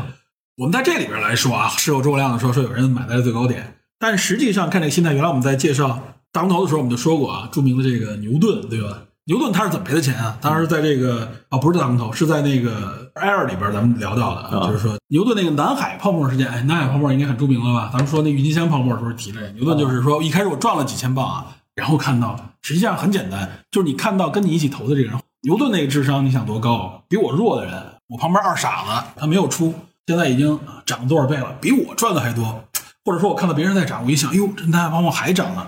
回杀进去了，然后拿了更多的钱回杀去，最后他赔了一万多，不是两万两万磅吗？就典型的错把运气当能力。对，就是这个，实际上就是一个典型的一个投资心态，就并不是说所有人是在最高点买入，而是说很有可能是你之前啊，你有一锚定心态，你买了这个股票，而且你赚了钱了，赚完钱以后，你发现哇塞，你出货之后还涨得更狠涨得更狠。你想，我如果晚一天卖，我能赚更多，不行，我还行，我还行，我再我再凑点钱，我我我管家里边再多借点钱，或者说旁边哎，这有机会我再重新杀入，把自己赚那个钱加前面的钱，包括借来的钱又重新杀入，抄在了这个最高点。很多人实际上是这样的一个方式，就一开始赚了，比如说你拿了一小钱儿，一看我这个一万块钱分十倍，我要拿十万块钱分十倍，那我不就财务自由了吗？对吧？骗子就是专门找这种这种心哎，理，对，呃，这种心理是很很强烈的一种投资心理啊，投机心理，就是所有人都有。你像牛顿都有，就更何况咱们这些人了，是不是突然有点安慰？这是人性。牛顿尚且如此，典型的嘛，就是觉得自己哎呀卖早了，再买买到最高点啊。还有的人呢，就是在跌的时候啊，觉得跌完了以后，哎，觉得哎行了，跌到底了，赶紧抄，这抄的半人赢，知道吧？这都是典型的。所以有人说，一说这个里边真真正能搞死人的是牛市。哦，其实其实熊市你很难。你这一看就是 A 股的这个视角，知道吗？你要从你要从这个来跟我们 GME 详细说这个事件就是这样的。嗯，对搞死，就是因为它暴涨那一块。这里边我估计啊，很大可能就是比例就是九赔嗯两平一赚，也是这样的。正常的投资的收益永远是如此，永远是如此，就是少数那少数人来赚嘛。对对对，你像这里边的这个凯斯基尔，他就是典型的赚了，而且他，我觉得凯斯基尔啊，这个人，他这里边，我觉得他做的最对的一点就是他在中间他没有获利的，就直接就就清仓，Diamond Hold，对吧？算是 Diamond Head Hold，这这大家很多人就觉得他，哎，这一点是看中了他一直拿着这个头寸，尤其当时罗宾后的这个事件之后，包括后来暴涨，又后来跌下来的时候，很多人就怀疑是不是他已经出货了。对。来采访的时候他自己公开，到后来他公开出来，他公开出来说他已经说从最高点下来已经是蒸发掉了将近两三千万美金的收益，他最后最低的时候是一千多万的这个呃收益，从五万刀啊到一千万的这刀也挣很多了。但是呢，实际上最高点的时候是达到了四千多万啊，它翻了差不多4800对，翻了差不多九百多倍，你想想啊，这是多疯狂的一种投资，对吧？但是他，我觉得他做的最正确的，或者说仍然被大家认可，就是说他没在最高点，或者说他没有真正的说一看获利了，他就全部清仓。如果他全部清仓的话，这个对他后来其实对他调查也不利，就有一种啊，他利用这种方式煽动之后他自己获利，尤其他特别是这个金融从业者他有金融从业者的这个身份，然后呢，他尤其是对这个股票当中啊，也有人对他进行过调查，呃，就是说怕他实际上是利用这个方式炒作出货嘛，最后发现，哎，他实际上一直坚持没出货，无论是口碑还是调查方面，最后都都无法证明说他在这件事上有直接的这种啊这个诱导出货的这种意图在。他他其实就是表现挺明显的，就是我就是爱这只股票，我就是爱 GME，我就是爱 GameStop。我爱 GameStop，而且我看到做空是里边这里边的这个问题，对然后我捏准这个问题，合情合理的，而且理由非常正当的、非常正义的挣了一大笔钱。但是这个被国会质询的时候，那个电话会议，嗯还说了我爱这只股票，对啊，那他又所有涨上去人所有人都说，我操，他说出这句话了，继续加仓。钻石之手，对很多人，你看这个 影片里边，就是大家完全是一种情感支持啊，就是投资里面，实际上大家在这里面不是理性投资，是完全是一种感性式的投资，对吧？这种感性力量支撑的这个股票往上走。其实其实就是我觉得散户在这里最大的，你说是影响也好，或者说你说是被带动也好，就是这种大家这种情绪在在在在被调动。这种尤其是他当时对，尤其是他当时有一个口号嘛，也是美国当时已经流行起来一个口号叫 “YOLO”。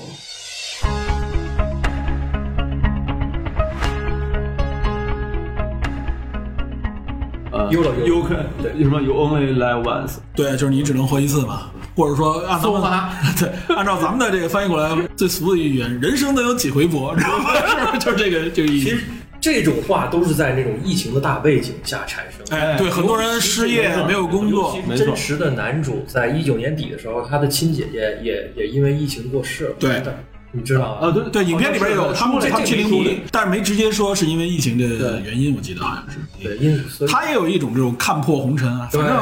我我说不定哪天因为疫情，我也我也我也挂了。那就在这时候，我投资在这么一个领域里面，我自己这个工作本身也没有什么太大的这种发展的一个感觉。他觉得自己怀才不遇，然后看到这枚机会，他也不想放弃。他用他这种东西感染了身边的人，感染了这个网上的这些人。这哥们儿后来就是这件事件以后，整个在互联网就那两个账号就不再更新了，对这个人就消失了。他的推和那个油管就都不再更新了。因为他已经受关注太多，包括像那个谁，呃，香园那个老板，就他当时就说，嗯他说我受到了特别多的这个对我家人的这个攻击和威胁，生命的威胁。很多人就说，就真的是情感式的这种方式啊，咱们不要觉得现在好像就是说只有咱们国内网民这个不理性全球都都一样，都一样就是这个东西你让人赔钱要，或者说让人觉得你是个坏人，真的有人就给他发这个刀片啊就给人发死亡威胁这个邮件，真的威胁到他的生命和他的家人，你想想。也有人因此付出生命。一二一年底的时候，啊据说有因为对，因为这个是佛州还是哪个州？因为这哦佛州个因为赔光了，啊，然跳楼了后引弹自杀。哦，这个一个投资者，我据说当时好像好像说出这个事儿的时候，有人怀疑是一个假消息，后来对好像对，未经证实对，但是这事儿有呃可能啊是不是有我们不知道，但我敢肯定的是，很多人就是赔的很惨，因万为这个事儿念俱灰，真的是嗯，很惨。很惨。还有一个就是说，呃，在这件事上，就像那个影片里边那个护士一样，他那角度就是就是是 YOLO，反正来这么一次，我经历了这么一次这个波动啊，我也曾经赚过。包括那两个学生，他们俩展出来也这种状态啊，就最后他们俩是已经赚了钱了，然后后来又杀回去。对那意思就是说，管他呢，去他大爷的吧，就上吧，知道吧？反正我看这个我们这带头大哥还在里边呢，我们也上，知道吧？这个这个这个健身界有一句话，干就完了，完了，奥利给，不是不是没有奥利给就是没有，管那么多差不多干就完了。反正差不多，就这种口号啊，包括这个以身带头的这种行为吧，确实是可以鼓动很多的人，尤其他这个已经成为了一个全球效应了。对，他有情怀在，因为这个 GameStop 的这个特殊的这个经历，再加上这些疫情的特殊原因，大家在线上的这种太多因素交叉在一起了，而且疫情大背景导致了，其实欧美很多发达国家都是发了钱的呀，哎是一消费个是一个这个财政的潜在的消费。史无前例的宽松状态。你说的这个话什么意思？都发钱就等于没发钱。都发钱等于你你你这话什么意思我认真？想过，什么东西都发等于没发。嗯我我不一定成熟这个想法。你说你说枪，哎呀，钱倒不一定。你在 你在指摘美国，你在，我们一定要抨击这个媒体吗，是不是？你在指摘美国，人人都有用枪权，那不就是没有枪吗？不过确实，在美国，尤其是在这个呃底层，很多人就是在疫情期间，呃，没有工作可做，没有收入的时候啊，他没有如果没有这种的这个政府的这种补贴和救济的话，确实他们生活会更艰惨。包括像日本，咱们知道的对吧？有很多欧洲有很多这种日本，所以呢，香港政府都发了消费了，大家又发了钱，香港政府也是我国政府的一部分啊，不要乱讲。又发了特钱，别拿着钱又出不去门，没法消费，干嘛？投资啊，罗宾汉这时候又出来了，多种因素交叉在一起哎，就造成这种空前的你这里边来看，所有的因素都成为这个支持多方的一些理由。对但是从空方角度，刚刚我们说了，已经有太多理由支持这支股票、这个公司不不而且行。这股票名字也是有很多寓意，是 GameStop，什么 GameStop？游戏结束啊，是是大鱼吃小鱼的 GameStop 了，还是是是不不死死道是驿站，就是去他正对邮邮邮政站点的意思。但是后来有很多文章的名字都叫 GameStop 打一个问号，就是游戏结束了吗？最有一个双双最后那个本人更新的那那最后一段油管，他的衣服上面写的 Game Over，对，Game Over，他写的是对，那个照片现在还能查到，大家搜一下。所以说，这个仍然是一个投资，类似于是一个游戏一样啊。这个游戏结束了吗？游戏肯定不会结束。这资本市场这里边就提提到，其实从价值投资角度来说，就是永远不能下牌桌，你不能用靠这种一次两次的机会，好像就这种豪赌的方式来赌自己的人生。从理性角度来说，这种方式往往都不会让你，就是像你说的，可能十次只有一次可能有这种机会。就是你能保证你自己永远是那十分之一吗？就是巴菲特说的嘛。嗯，那个你你如果确定这不是好球，他拿那个棒球打比方，嗯你就不要挥棒，对。对吧？打卡一生就二十次打卡，投资一次就打一次，对就等待的这种好机会。对但是啊，从赌徒的心态来说啊，其实我们这里也是劝令大家不要有赌徒心态来玩这个资本。就是呢，比如说这个成功几率啊，真不是十分之一，原则上就是百分之一都算比较高了啊。就这种赌徒让你一次豪赌一次，就让你一次走上人生的这个下一个阶层的这种巅峰的感觉啊。就比如说它是百分之一的机会，对吧？你一次，尤其是有些人这一次赚到钱了，你掌握了一次百分之一的机会的时候，你会收手吗？对，对吧？就像我们说的，你肯定会觉得，哇塞，那我是投资天才啊！错把运气当能力，对我是，那我应该是啊，筹备资金，我应该准备下一次赚更多。可能这次我赚了一百万，那下一次我一想，我按这个比例，下次都是小的，对吧？对吧？先从一批，这现在怎么说来着？这个先从一个小目标开始。一个小目标开始，对吧？你是当年说小目标的人，现在如何了，对不对？咱们现在看一看，对吧？很多人当时信誓旦旦的说是小目标，认为自己就是马云，认为自己就是马斯克，下一个马斯克，对吧？下一个巴菲特，对吧？但实际上，你想想，这一次你百分之一掌握住了，下一次的百分之一你再掌握住，这俩一相乘就是万分之一的这个机会了。你有可能两次都都拿中吗？两次都拿中以后，你会不会继续投资？那你肯定自信心爆棚啊！那我两次都中了，那下次我更要这样投资了。哎据说很多中年这个事业成功的人，瞬间资产变富，都是因为这种。哎，对，就是为了这种赌徒心态，我觉得一次梭花，我可以让自己再跃升一个等级，对吧？所以呢，就是说价值投资的方式，就是让大家就长期投资，不要看重这种啊，可能瞬间那种你认为可以那个什么的机会。如果你赚到了，那你认为就是你的幸运，不要觉得说那是因为你能力造成的，对吧？其实有一个游戏驿站这种这种事件啊，有一个简单判断是否是机会，就是其实这个事情通过新闻各种渠道飘到你身边的时候，你你就看热闹就好了，已经很其实已经没有你什么事儿了。对我，我当时真的是后知后觉，然后我现在回想起来，我好像错过了一个特别高的一个机会。后来现在想想，我那时候入已经很晚了。那时候所以我就记得是你是，很可能是站岗，我那时候应该是一月底了，就是我们就拿虚拟币比特币来说啊，就是大家知道比特币这个东西可以巨大价值的时候，就是从那时候两三万翻到六万那个阶段，那是很短的一段时间里边，它出圈儿，因为他的影响力变大，他出圈儿嗯，它这种爆炸性新闻才让普通人知道。这时候普通人很多人就说：“哎呀，这个虚拟币就是未来啊，我们要进入到虚拟币这个环境当中来。”其实它进入的时候就是虚拟币大跌之前的最后一波。对对吧？当然了，现在啊，咱们说一句，虚拟币现在又开始回升，这个其实也跟美联储的这个加息减息有关，对吧？不不作为投资建议。对，呃，哎，对，提到这个还有一句啊，就是说当时为什么很多人投资这个 GameStop，很多散户进入到资本市场里边啊，还有一个原因。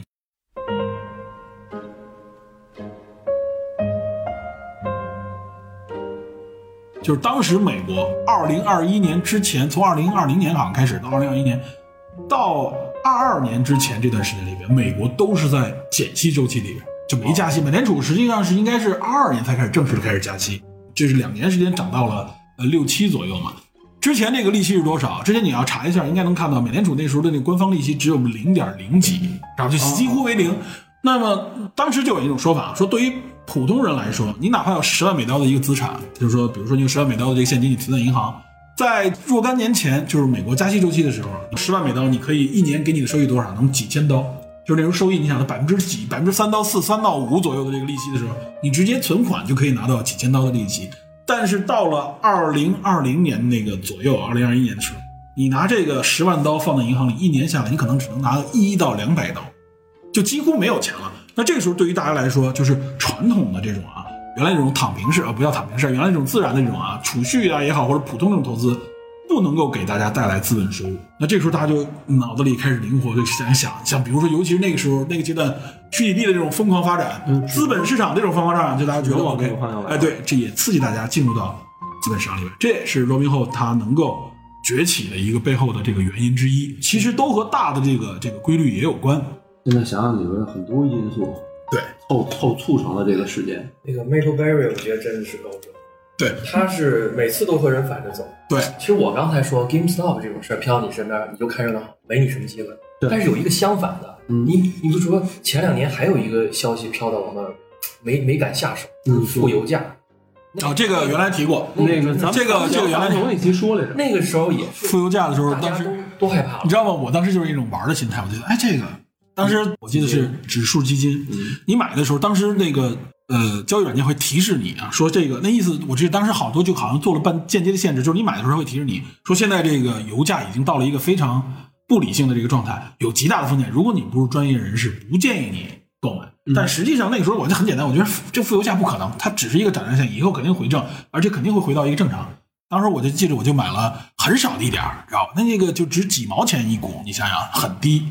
后来涨了百分之一百多嘛，就很就这几年就别的都在跌的时候，它在慢慢往上涨，其实是很合理。如果当时你就想你 all in，对吧？那现在你就赚赚翻了。但实际上那个时候你敢 all in 吗？谁都不暴露了人性弱点，就是嗯，这东西跌的时候，你要你买是很难，的，对涨上去的时候要你卖也是很难。就都是追涨杀跌嘛，对吧？谁在都是在跌的时候不敢买，就是很低的时候，大家都觉得啊，这种理性分析说这不合理，应该买，让你买，你买吗？花几万块钱最多了，对吧？别这么大钱，你让你把房子卖了买这个，你你愿意吗？那如果换一个角度来说，那直接你把房子卖了啊，对吧？是吧？你然后它涨了一倍多，房子怎么样的一个发展趋势？你反过头来你是赚多少？但你能够，你敢去这么把握啊，对吧？说白了就是咱们不是专业人士，眼光和时机的问题。有有多少专业人士也没有把握住这个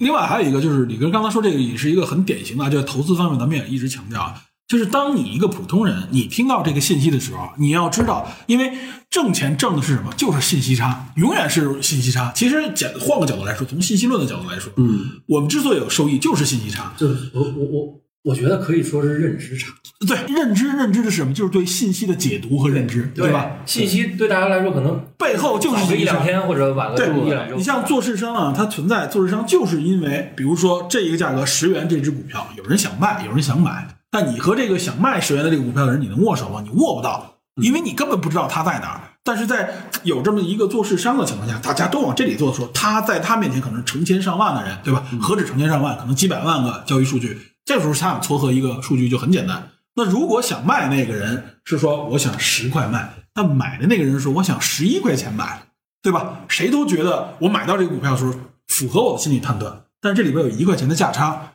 这就是做市商他能够收的这个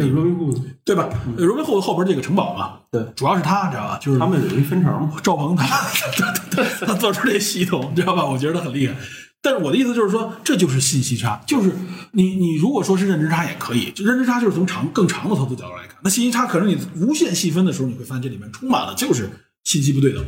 在这个不对等当中就有收益的机会。嗯但是我的意思就是说，当你听到一个啊这个巨大的机会传到你耳朵里的时候，如果你不是一直关注这个市场情况，你想想传到你耳朵里边，就是它已经出圈了。出圈以后意味着什么？出圈以后就是为了非理性繁荣、非理性的这个购入已经集中了，媒体才会闻到这个味儿，才会报道，才会你的身边的人也好，在微信圈里边，或者说在呃在微博里边传出来，最后被你看到。对，中间肯定还有各各种各样的信息交叉，你可能没看到的过程。你想想，你应该考虑一下，你看到这些信息的时候，你是刚得到这个消息，还是已经这个消息已经结束了？尤其在中国的，尤其在 A 股的市场里边，经常看到啊，财报一出来，利好一出来啊是这只股票开始下跌的一个入口。实际上的意思就是说，你当你想看到这个机会的时候，其实你已经可能就是最后末尾，尤其在 A 股里边，就是 A 股里边有一个现象，这在别的国家都是，比如说这只股票财报一出来啊，这个出了大的这个报道说利好一出来，股票开始涨。嗯，咱们国家不一样啊，咱们国家都是你一看到出人信息，你哟这股票不错，你准备买入，咔，第二天就跌了，你知道？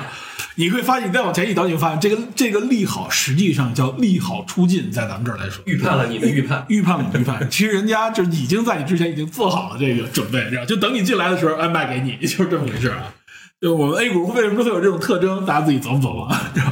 这就说明了这个信息，这个信息肯定是不平衡的，极大不平衡。那么在这次 GME 股票这个嘎空事件之后啊，其实就是美国证券方他也是希望做出一些限制和调整。它目的是什么呢？仍然是让这个信息做到更公开、更透明，才能让投资者们有公平的机会。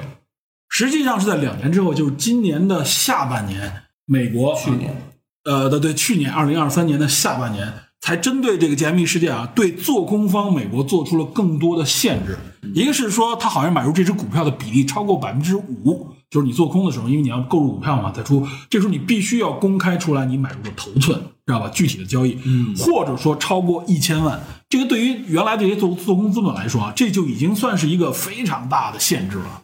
然后做空资本方啊，就是说下半年推出 ICC 推出这个这个规定啊，相当于是一个法规，然后立刻就是有很多资本方就联名起诉 SEC，目的就是告诉他你你这个呃法规违法，你这个法规本身有问题，你等于限制了我的自由交易，限制了一些东西。如果照这样来说，呃，他们认为说这样的方式等于是大大限制了这个股票的流动性啊。这里边其实我们我们说白了就是我挣钱挣的就是进行预判的这个我的判断能力。我准备买空，我刚一开始行动的时候你就把我公开出来了，对吧？那你就等于暴露了，相当于是暴露了我的这个投资方向。暴露我投资方向，是使得我做空的这个动能，或者说做空的这个赚取的这个利益空间就会变得更小，甚至有可能就消减了它这个做空做空动力。说白了就是提前被大家知道了嘛。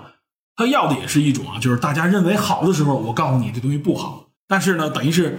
SEC 要求你超过一定比例数，你就必须公开出来。所以这个目前就是这些相关的资本方实际上等于反诉这个 SEC。就你从这点也能看出来，就是这件事件实际上是对美国资本市场也有很大影响。他也要建立更多的这个法规，目的呢是什么呢？就原来就是法无禁止即可为嘛，但现在我发现这些问题造成这么大的一个波动的情况下，为了减少这种波动，像你说的，有的人可能就因此而自杀了。那么为了减少这种波动，或者说减少这种实际上割韭菜这种行为，我让这个信息做到更公开、更透明，这是他的一个方向。那么资本方也要维护我自己投资的一些利益，对吧？对吧？就是说我建立在的实际上也是一种合理合法的一种方式之下，你过早的就是直接暴露我的投资行为，那等于是削减了我正常挣钱的这个能力。这就是对做空的实际上是一进一步限制。提到对做空的限制，大家应该都知道，去年年底就是十一月份左右的时候，韩国市场有一个新闻，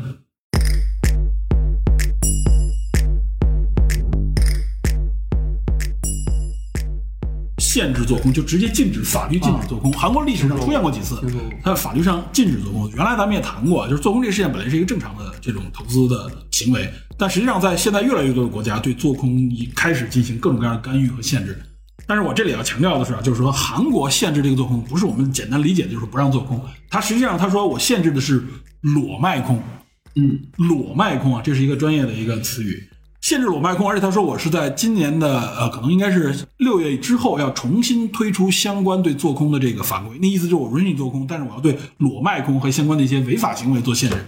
什么叫裸卖空？我理解啊，简单来说，裸卖空就是说。我没有买入这个股票，比如说我要卖空的时候，我要融券嘛，融券就是说我要先从你这买到这股票，我证明我要做空你的时候，我就把这股票卖出去才能换成钱。我没有买这股票的时候，我就开始先做空了，开始先和这个券商之间做交易。实际上就是什么呢？大家发现呢，在这个做空过程当中，有一些这个资本方，有一些这个做空方啊，他利用的方式是什么呢？就是我开始做空，我没买入这股票，我等到这股票跌得快不行了的时候，我才买这个股票。实际上，在之前我这个做空融券的时候，我就已经完成了交易，它相当于是一个没有完成有缺口的一个做空单。然后在这个做空趋势确定了以后，实际上它再进行买入股票，然后再卖出，它不仅能赚这个差价，同时实际上它那个做空的那个期权已经能挣钱了，就保证它更多的利益。但这种情况实际上是一种违法，在很多地方都在，包括美国也算这样违法行为，叫裸卖空。那么在这次这个事件当中啊，也调查说这个。这个梅尔文资本等等，你是不是有这种裸卖空？它不是，它是重复卖空，没有发生裸卖空。但韩国这次就是说，它的市场上它发现大量这种啊投机的这种机构进行裸卖空。它不仅仅是韩国自己市场里的，还有包括一些海外的，包括一些从香港啊、从我国甚至从从欧美过来的一些资本，在这里边他们发现大量的裸卖空的这种事件，所以呢有很多投资者投诉，然后等，然后韩国的相当于是证监会吧，就颁出了这法律，暂时禁止这个卖空。然后要完善相关的法规之后，到今年六月份出台新的法规，然后还重新开始就是允许你做空，但是禁止你裸卖空，不是像大家想的，就是说一看卖空不行了，我立刻就禁止卖空，还不是完全是这样。但是那个马斯克不是一直在诟病那个卖空这个事儿吗？他就说你不能卖你没有的汽车，你不能卖你没有的房子，但是你可以卖你没有的证券。这个就是裸卖空。房子这块儿，对，这实际上它主要指的就是裸卖空。我们这房子就是一直在卖。自己没有的房子，这种你你在说期房？最近很多因为期房是吧，各种暴雷，资金无法回流。你说这个期房啊，敏感。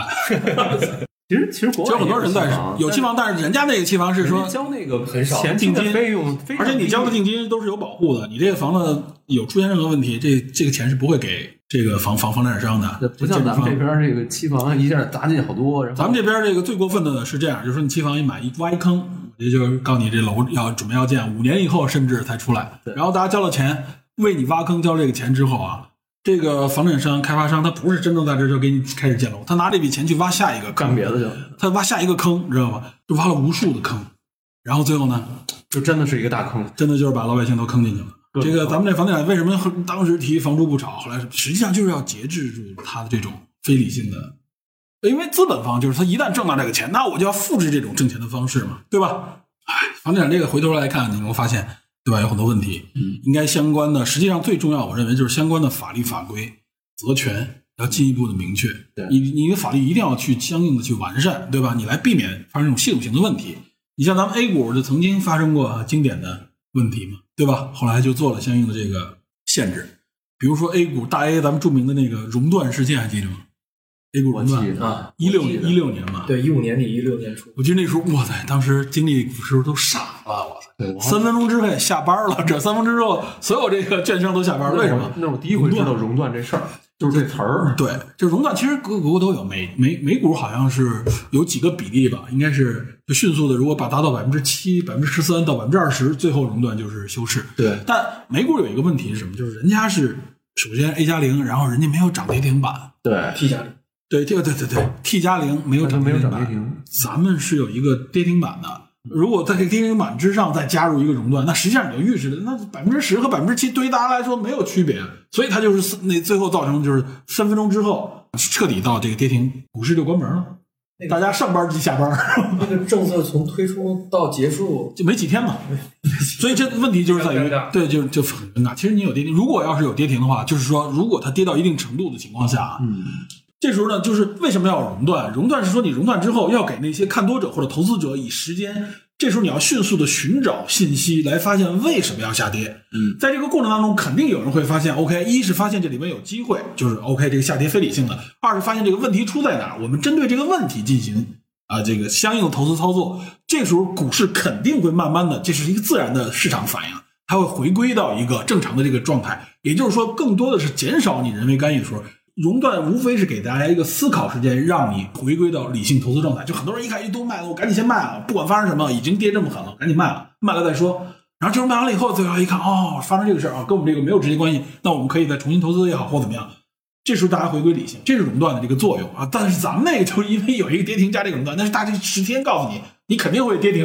那怎么办啊？那那赶赶紧出货，你考虑也没有用了，对吧？这交易停止了嘛。这个冷静期是让更多人恐慌。对，就让大家直接赶紧就 就觉得这赶紧吧，这没机会了，知道吧？所以说，如果没有这个跌停的限制的话，你有熔断；如果有跌停的话，其实就不需要熔断，这样让大家有一个考虑时间。实际上，目的还是让投资者回归理性。所以这这也是为什么，就是说，呃，做做空机构在这个生态里边很重要。它其实是让这个市场定价更有效率，更有效率。更有效率的同时，更加交易量同时，而且让回归理性，就是说，你反向的这个力量一定会让那个另一方向的那个力量开始思考、质疑自己，就是博弈的力量更公平。对，所以说做空应该是一个是一个市场健康的一个标志，它不应该被完全禁止掉，对吧？你只有一个方向的这个投资方式，赔钱的时候大家都赔，一赔都傻都不说话了，那这个资本市场其实是无效的。就是什么东西也是，哪能只能说好啊，对吧？嗯，没有任何一个东西只能说好，对吧？如果一个东西只能说好的话，那其实我们理性的来分析的，这个东西它一定是出大问题。不是这个说的人，有没有一种语言能用三重肯定表示否定？是是是，好好好，对对对。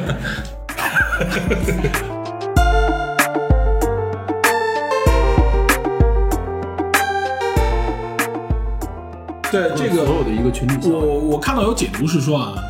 就是这个国外的一些新闻报道里解读，像欧洲欧洲在相关的很多管理很严格的，它就不允许有这种，就像 Reddit 上这种啊。啊，对，这是这个就是一些半专业人士啊，好些人就是这个专业里边的人士，只不过他不在一些大型的机构里边这么推荐股票，在欧洲是违法的，对就相当于就叫做这个诱导嘛。诱导市场，你就是有一种这种所谓的诱导这种嫌疑，所以它不允许，就是有更多的限制。咱们国家也是如此。对，你要注册一些呃，无论是金融软件或者使用一些交易软件的时候，它就会先验证你的身份，你是普通人啊，散户所谓的韭菜散户，还是专业机构里面的。如果你是专业机构里面，你的有些语言也好，或者你的有些行为是明确限制的。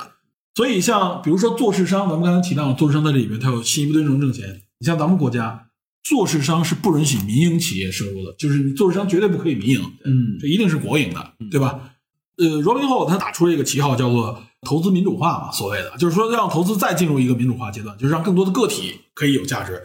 呃，我记得在媒体相关采访当中，他们有人说，包括 GameStop 的这个相关领导也说，就是说这里边我们不能因为呃认为这些个体是傻子，就是这些个体投资者啊，这些散户，你就认天然认为他们就是傻子，他们不知道他们在做什么。我们要尊重他们的选择，给他们机会。从正面来说，这个确实是如此，对吧？这就是一种民主化的一种驱动。那从呃理性或者从投资的角度来说，那其实这里边仍然是像前面说的，可能这里边十个人里边有九个都最终一定是赔钱的，对吧？那只有那一个人挣钱，你每个人都觉得自己就是那一个人，这其实也是一种非理性的一种观点嘛。你放到机构里边呢，从长远的角度来看，它就是更稳定。罗宾汉后来也是被十一个州吧，有二十多起集体诉讼，对他罚款，他有很多地方他就是直接交罚款和解，也有很多就是撤。也有撤诉的。对，就是这里边其实有很多啊，就是你能从这里也能看到，就是呃，他不是说呃就一方强制的，我给你一规定，大家都按这个，他一定是在博弈的过程当中确定这个界限，确定这个规则。其实说这个，就谈到了咱们国家股市的这个成长，以及现在非常火的一部电视剧，以后咱有机会可以聊聊。繁花，繁花，对吧？他说的就是这个，这里边涉及到，我觉得就有有听友给直接给我发私信说，哎，说 Peter 你们应该聊聊这个，这太适合你们聊了，知道吧？也有人说你聊这个啊，这我知道你们一聊肯定会聊得很敏感，对吧？但是我就我就是说啊，就是从这里边能看出来，就是我们在这方面的这个很多地方啊，就是说做市商，个人你就别想了，民营你就别想了，这跟你无关，知道吧？但是在美的啊，知道吧？它这种更自由的这种市场里边，你能看到，其实这些里边不是像大家想的啊，是是政府操控的。不是美联储能控制的那，它就是间接必须离得很远，它不能让你直接操控，因为你直接操控以后，你就会造成更巨大的一种垄断，最后导致就是这整个市场出问题。所以它很清楚，它只能非常非常间接的用美联储的方式控制汇率的方式来间接影响市场。这个那市场里边呢都是这些，其实都是这些民营的。对嘎空事件这个整个过程中，整个美国政府包括美联储其实都是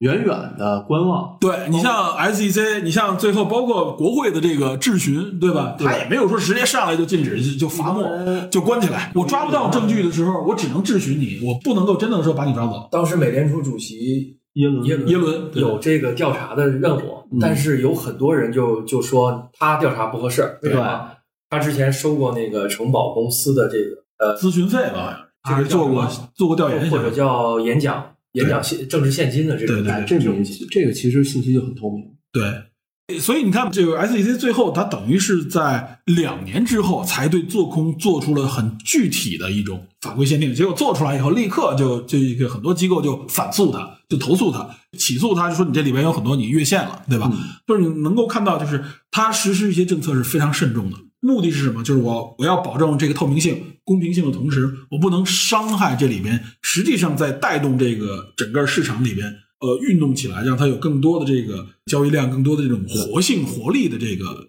背后的资本。因为就像我们刚才说的啊，我们能看到刚才你们说很多散户是在里失败的，那有也有很多机构在这里边也失败了，对吧？你像这个没有人资本，你像这个这几个做空机构在里面就是赔了钱，就是硬赔百分之五十，包括像那个香园，他说我。我的整个头寸在这里面百分之百全赔了，只不过他投的其实不是特别，在这次做空当中，他只出了相关研究报告，他投的不是特别多，但他还成为了被仇恨对象，死亡威胁那么言论嘛，对，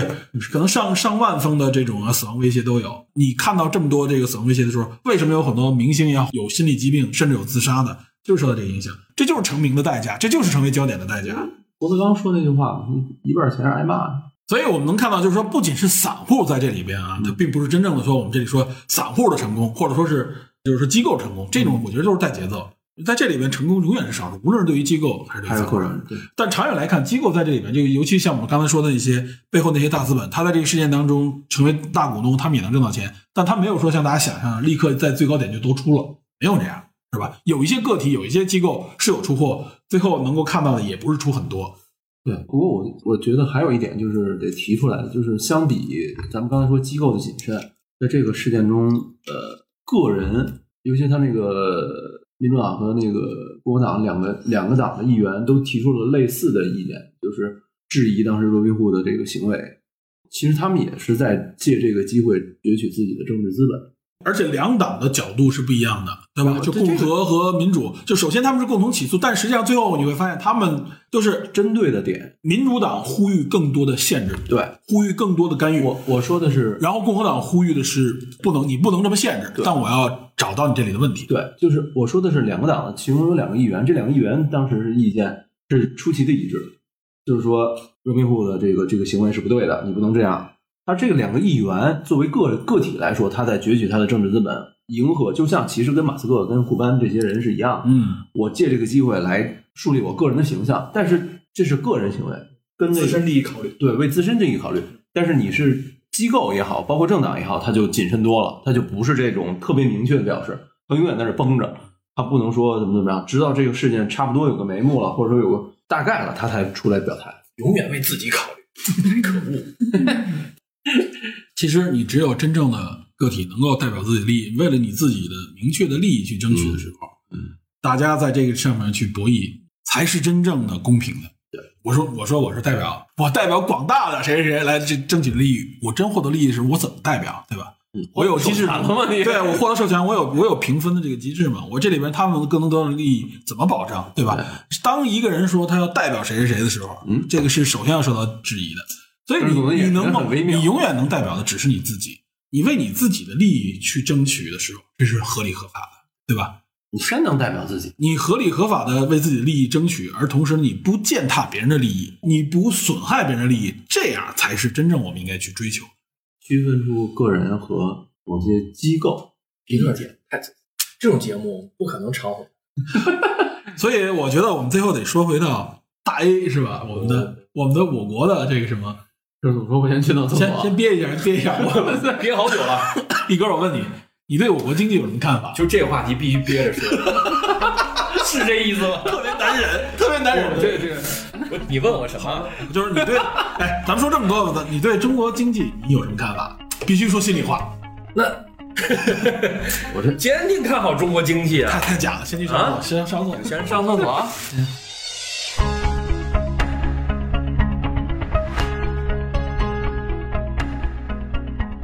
其实说实话，我也坚定看好。说实话，哦我我坚定看好，应该在未来的十到二十年之后，应该会有一个不错的发展。哎，我说这个这节目叫安全，一直什么叫节目安全？我的意思就是说，你看不看好未来十到二十年之后？咱们就是依然以下就不作为投资建议啊，就是只说自己的想法，就是就是，如果说你真是现现在被深套中啊，哇塞，就这么具体了已经，哇塞！觉得我觉得也大可不必，就是个人认为，你这不就是那谁的这个理论吗？胡胡胡某的这个理论，没有买卖就没有伤害。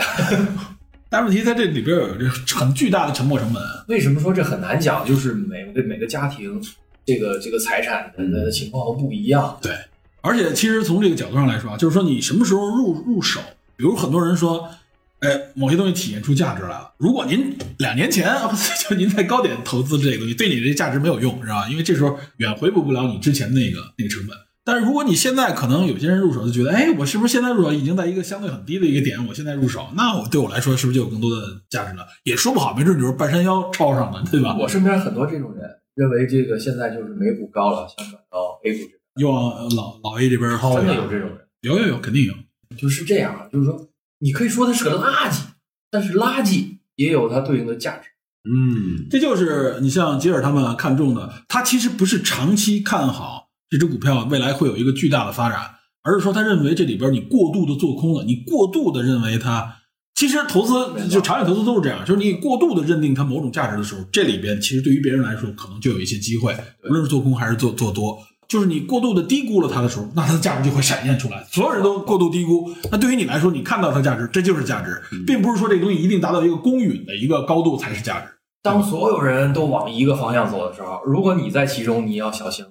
你要思考，独立思考，这个方向究竟最美的逆行？为什么说开始说对 Michael Berry 为什么是高手？永远和大部分人但是记住啊，这不是说绝对的说，所有人都往那儿走，你就觉得一定反向会有机会。反向一定是建立在你的坚实的这个基础上。咱们说嘛，前面有那么多条件，对对？吧？是有前提的。对，是有前提的，嗯并不是说，比如说你看好这个谁谁。当然，其实我们看到，就无论是咱们的 A 股还是港股上，经常有这种情况，很多股票啊停牌了，很多跌的已经，然后呢，因为什么事件最后曝光出来，加了信号了，加了 SE 了之类的，但仍然有可能出现某些股票突然回光返照。有一大批买入，这些买入的人实际上就是赌赌什么？就是说它超跌了，对赌它的价值可能被很多人低估了，据说很多赌一个反弹。对，但其实大部分人还是死在这个这个赌博上就。有一个说法，就是各种悲观的消息都已经 price in 了嘛，就是体体现在价格中了。嗯，那这时候只有乐观消息了，对只只能等待该卖的也都卖了。对，只能等待乐观消息了。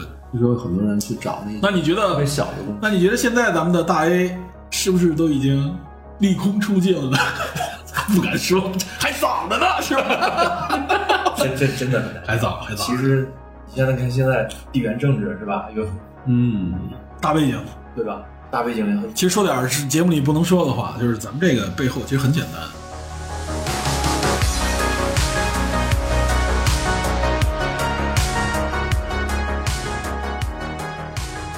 最后说啊，咱们大空头那一期，当时确实明确的建议大家不要碰房产，如果你不是刚需的话，对吧？谨慎。谨慎，甚至其实咱们已经暗示大家，应该这房子差不多你可以卖了，比如说你是投资性的这个卖一下，对吧？然后我们建议大家呢，就是可以关注一下不，进不构成投资建议。这这次你建议不碰什么？难道是股市吗？我操，这次咱们无法小心错哦！无法无法做出这样的判断了我。们已经表示坚定看好。呃，现在其实我们已经无法做出这样的判断。呃，我我最近看了，呃，就是网上有好多人贴出各种各样的视频，就是 YOLO 一代啊，就真的是零零后很多年轻人，呃，他们去年的投资可以说真的是很惨，见证了这个 A 股这个残酷性。其实现在年轻人投资这个心态很多，他们现在你像比如说啊，他们消费了很多所谓的小型的各种各样的投资品，各种各样的虚拟玩呃形象啊、卡通玩具啊，包括这超英的一些周边的这种、这种这种 ID 的产品，其实他们都有投资这个角度。有包括电子产品，他们的很多人确实有不像你说的买游戏，对吧？它实际上都有一个投资概念，就不再是说简单的我就是为了消费，而是说他觉得这个东西我买入了以后啊，未来我可以出手，或者说这个东西可能未来还有收藏价值，包括像运动鞋，咱们原来说的 Air 里边，对对吧？就很多人其实年轻人有很强烈的投资的这个心态啊对，就是我是觉得他们这种投资的热情和心态，其实是咱们现在啊，就是有越来越少的这个渠道给他们，所以他们现在在找不同的出口，嗯，比如说像什么咱们说过的 Air 里边的运动鞋，运动鞋其实现在已经相对来说已经过了那个最高峰时期了，但仍然现在是一个很主流的，包括像很多的周边，对什么什么什么卡券啊，什么包括甚至有一些虚拟类的东西，我看有一个群里在卖星战的光剑，嗯一出就是好几百。这种收藏品，大家都以这种收藏角度。但实际上，如果啊，我觉得就是说，短期来看，如果经济环境大环境不好，这些收藏可能也都会贬值缩水，对吧？就是慢慢大家会发现，就是我觉得这两年大家可能还有一种心态是觉得，哟，这东西比原来便宜了，我是不是应该收一下？可能过两年，可能更多人的这个消费就集中到了一些基础的刚需的哎，饮食啊之类的这些刚需的基础上，这就是我们的维持我们这个生活的这个最基本的一个元素。所以说，很多收藏品在一些原来说老话里边的收藏品，在一些不同的这个时代当中，它这个价值就会极度缩水。但实际上，在这极度缩水的过程当中，对长远未来来说，它可能就有一些潜在价值。你只能说盛世文玩，对啊，然后呢，下一句呢，你大家都懂。就是刚刚还有一点，就说就是呃我们的资本市场啊，就我们简单说就是 A 股之类的，它其实对我们整个的这个呃市场信心啊，对我们整个经济的这个信心环境，包括像你说的消费，其实都有一个直接的促进作用。嗯，啊，就这块，就像你说的，如果真的是更乐观的，或者说是更积极的一种呃状态的话，它其他消费都会相应增加。真的是，就股票涨的时候吃饭吃顿好的，其实你都是浮盈，你没有变现的时候，这东西对你来说你没有任何变化。但是这个时候就是心态不一样，所以浮盈也是一种未来的，其实就是一种对未来的一种信心。所以我们现在真的还处于这个房产泡沫破裂的这对房产泡沫的这个破裂啊，咱们这说点敏感的，就是它其实也是建立在什么呢？就是大家对未来这个预期突然转变了，突然有一天更多的人对预期转变了。如果对预期是一个积极态度吧，它不会破裂。为什么破裂？就是觉得这个泡沫太大，这个东西支撑不了我的预期了。破裂之后，你才会发现这个东西有很大问题。它不是说靠你简单的几个政策的改变就能改变这个预期的。是最重要的，其实就是预期的嗯，资金都放在其后。对是是，资金是由前面说这个所所引导。带的，对它为什么会涨？简单说，就是因为我建立在未来的一个信心的基础上，我认为它能够达到一百元。但如果你发现你这个认为是虚假的，是不成立的，你最后发现这个东西不值一百元，可能只值五十块钱的时候，那就是什么？就是开始进入到下跌了，就这么简单。如果你认为这个东西哎值不值一百元，值一百五十元，那这就是信心反过来就会支撑它往上走，对吧？这就是很简单的，就是当你发现这个东西无法支撑你的那个那个那个定位，或者说无法支撑你的这个信心的时候，那就是就是一个衰退的一个状态，就不是说你靠靠几句话什么，或者说靠某种呃这个引导就可以了，这一定是让他从根本意识上能意识到这个。比如就像这个嘎空实验室，你既有理性的这个支撑，哎，又有感性的认知，同时还有一种很强烈的这种获得感，对吧？其实这就是在你看，就是说做空它体现出来的一个价值，在衰退的过程，在不看好的过程当中，还有机会可以利用，对吧？而且这种利用的机会真正的赚起来的时候，是增加流动性，流动性增加就会增加机会，大家都看到不同的点。但如果你看我们现在呃只能往一个方向看，没有反向这个操作能力的时候，其实我们反而变成了反向的这个动力，因为你没有那个反方向的一个一种一种玩法的时候，你你说白了你就只能被动挨打。所以我们就应该什么呢？就是理性看待这种机会，理性看待做空。我们也应该像韩国那时候，我们应该禁绝的是裸做空、裸卖空。但其实做空本身并不是一个，就从公平的大的环境上来看，从经济发展角度来上，做空其实上是有益的。对，创造出来做空可不是什么资本主义为了他妈的盘剥剥削普通民众的，对吧？它也会受到这个东西影响，它是实际上是带动整个这个经济更多的活力、更多的交易、更大流动性的一个很有力的机制像这，而且它还有一个预警机制，对吧？金丝雀，其实你也有相应的机制来完善约束。约束的应该是裸做空，约束的是一是那种啊，就是说为了做空而去创造一些虚假信息的行为。我们现在其实这个环境当中，我们能看到很多各种各样的虚假信息啊，太多了，大我觉得它真的是在做空我们的认知，做空我们国家国民的这个智商，他真的是在做空。可以这么说。各种各样的虚假信息，我们看到，其实往回倒一倒历史，你会发现，我们认定的很多的所谓的一些国际的信息，最后你发现，实际上我们是被一种伪信息把我们的智商在做空。直到今天还在，仍然每天都在所以我在这里也是呼吁大家，在这个时候一定我们要有类似于像吉尔这样的人物和眼光，我们要发现那些做空当中的问题缝隙，然后我们一举突破它，给我们带来一个正向力，说得好，是不是这样？坚定看。我们看好的应该是什么，对吧？应该建立在一个真实信息。嗯，我们要一定要拒绝这种啊，做空我们智商、做空我们信息认知能力的这些信息邪恶的做空机构。信息要透明嘛。信息信息要透明，我们要辨，我们要自己能够有独立辨别信息的能力。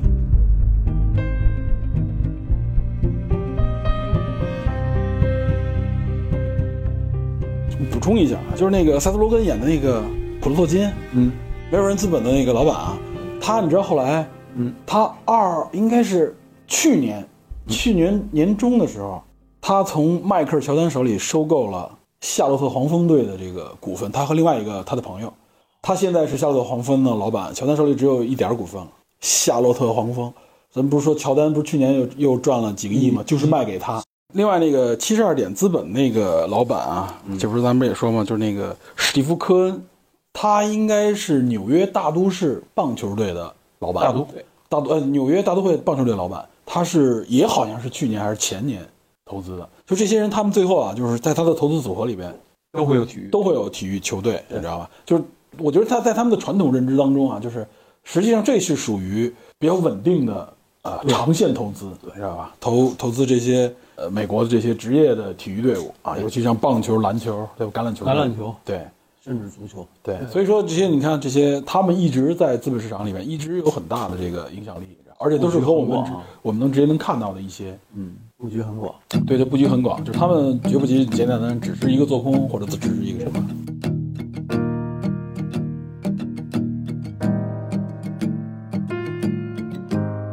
各位，今天聊这么多，反正有点零碎啊，聊不长。对，本来想希望里根儿诉诉苦的，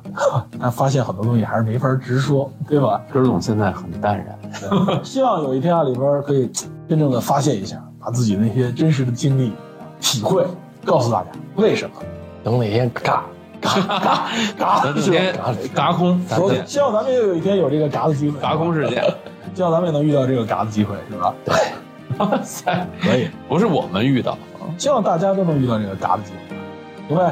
今天咱们就聊到这里，感谢大家收听啊！咱不是说了吗？这个《繁花》应该也聊一聊，如果有时间的话。有机会可以聊有。机会可以聊聊这个话题，我觉得挺大的。但其实这里边有很多不同的这个角度，我们就不聊什么情感啊、拍摄啊、艺术艺术表达，我们可能要聊。我可以聊一聊情感，哎，对，这个你有相关的经历吗？那必须的。哇塞，有有有有你的经历，所以我们就去去去争取争取有机会啊，再聊一聊这个话题，好吧？好，好，行，那今天就到这里，感谢大家收听，咱们下次再见。拜拜。拜拜。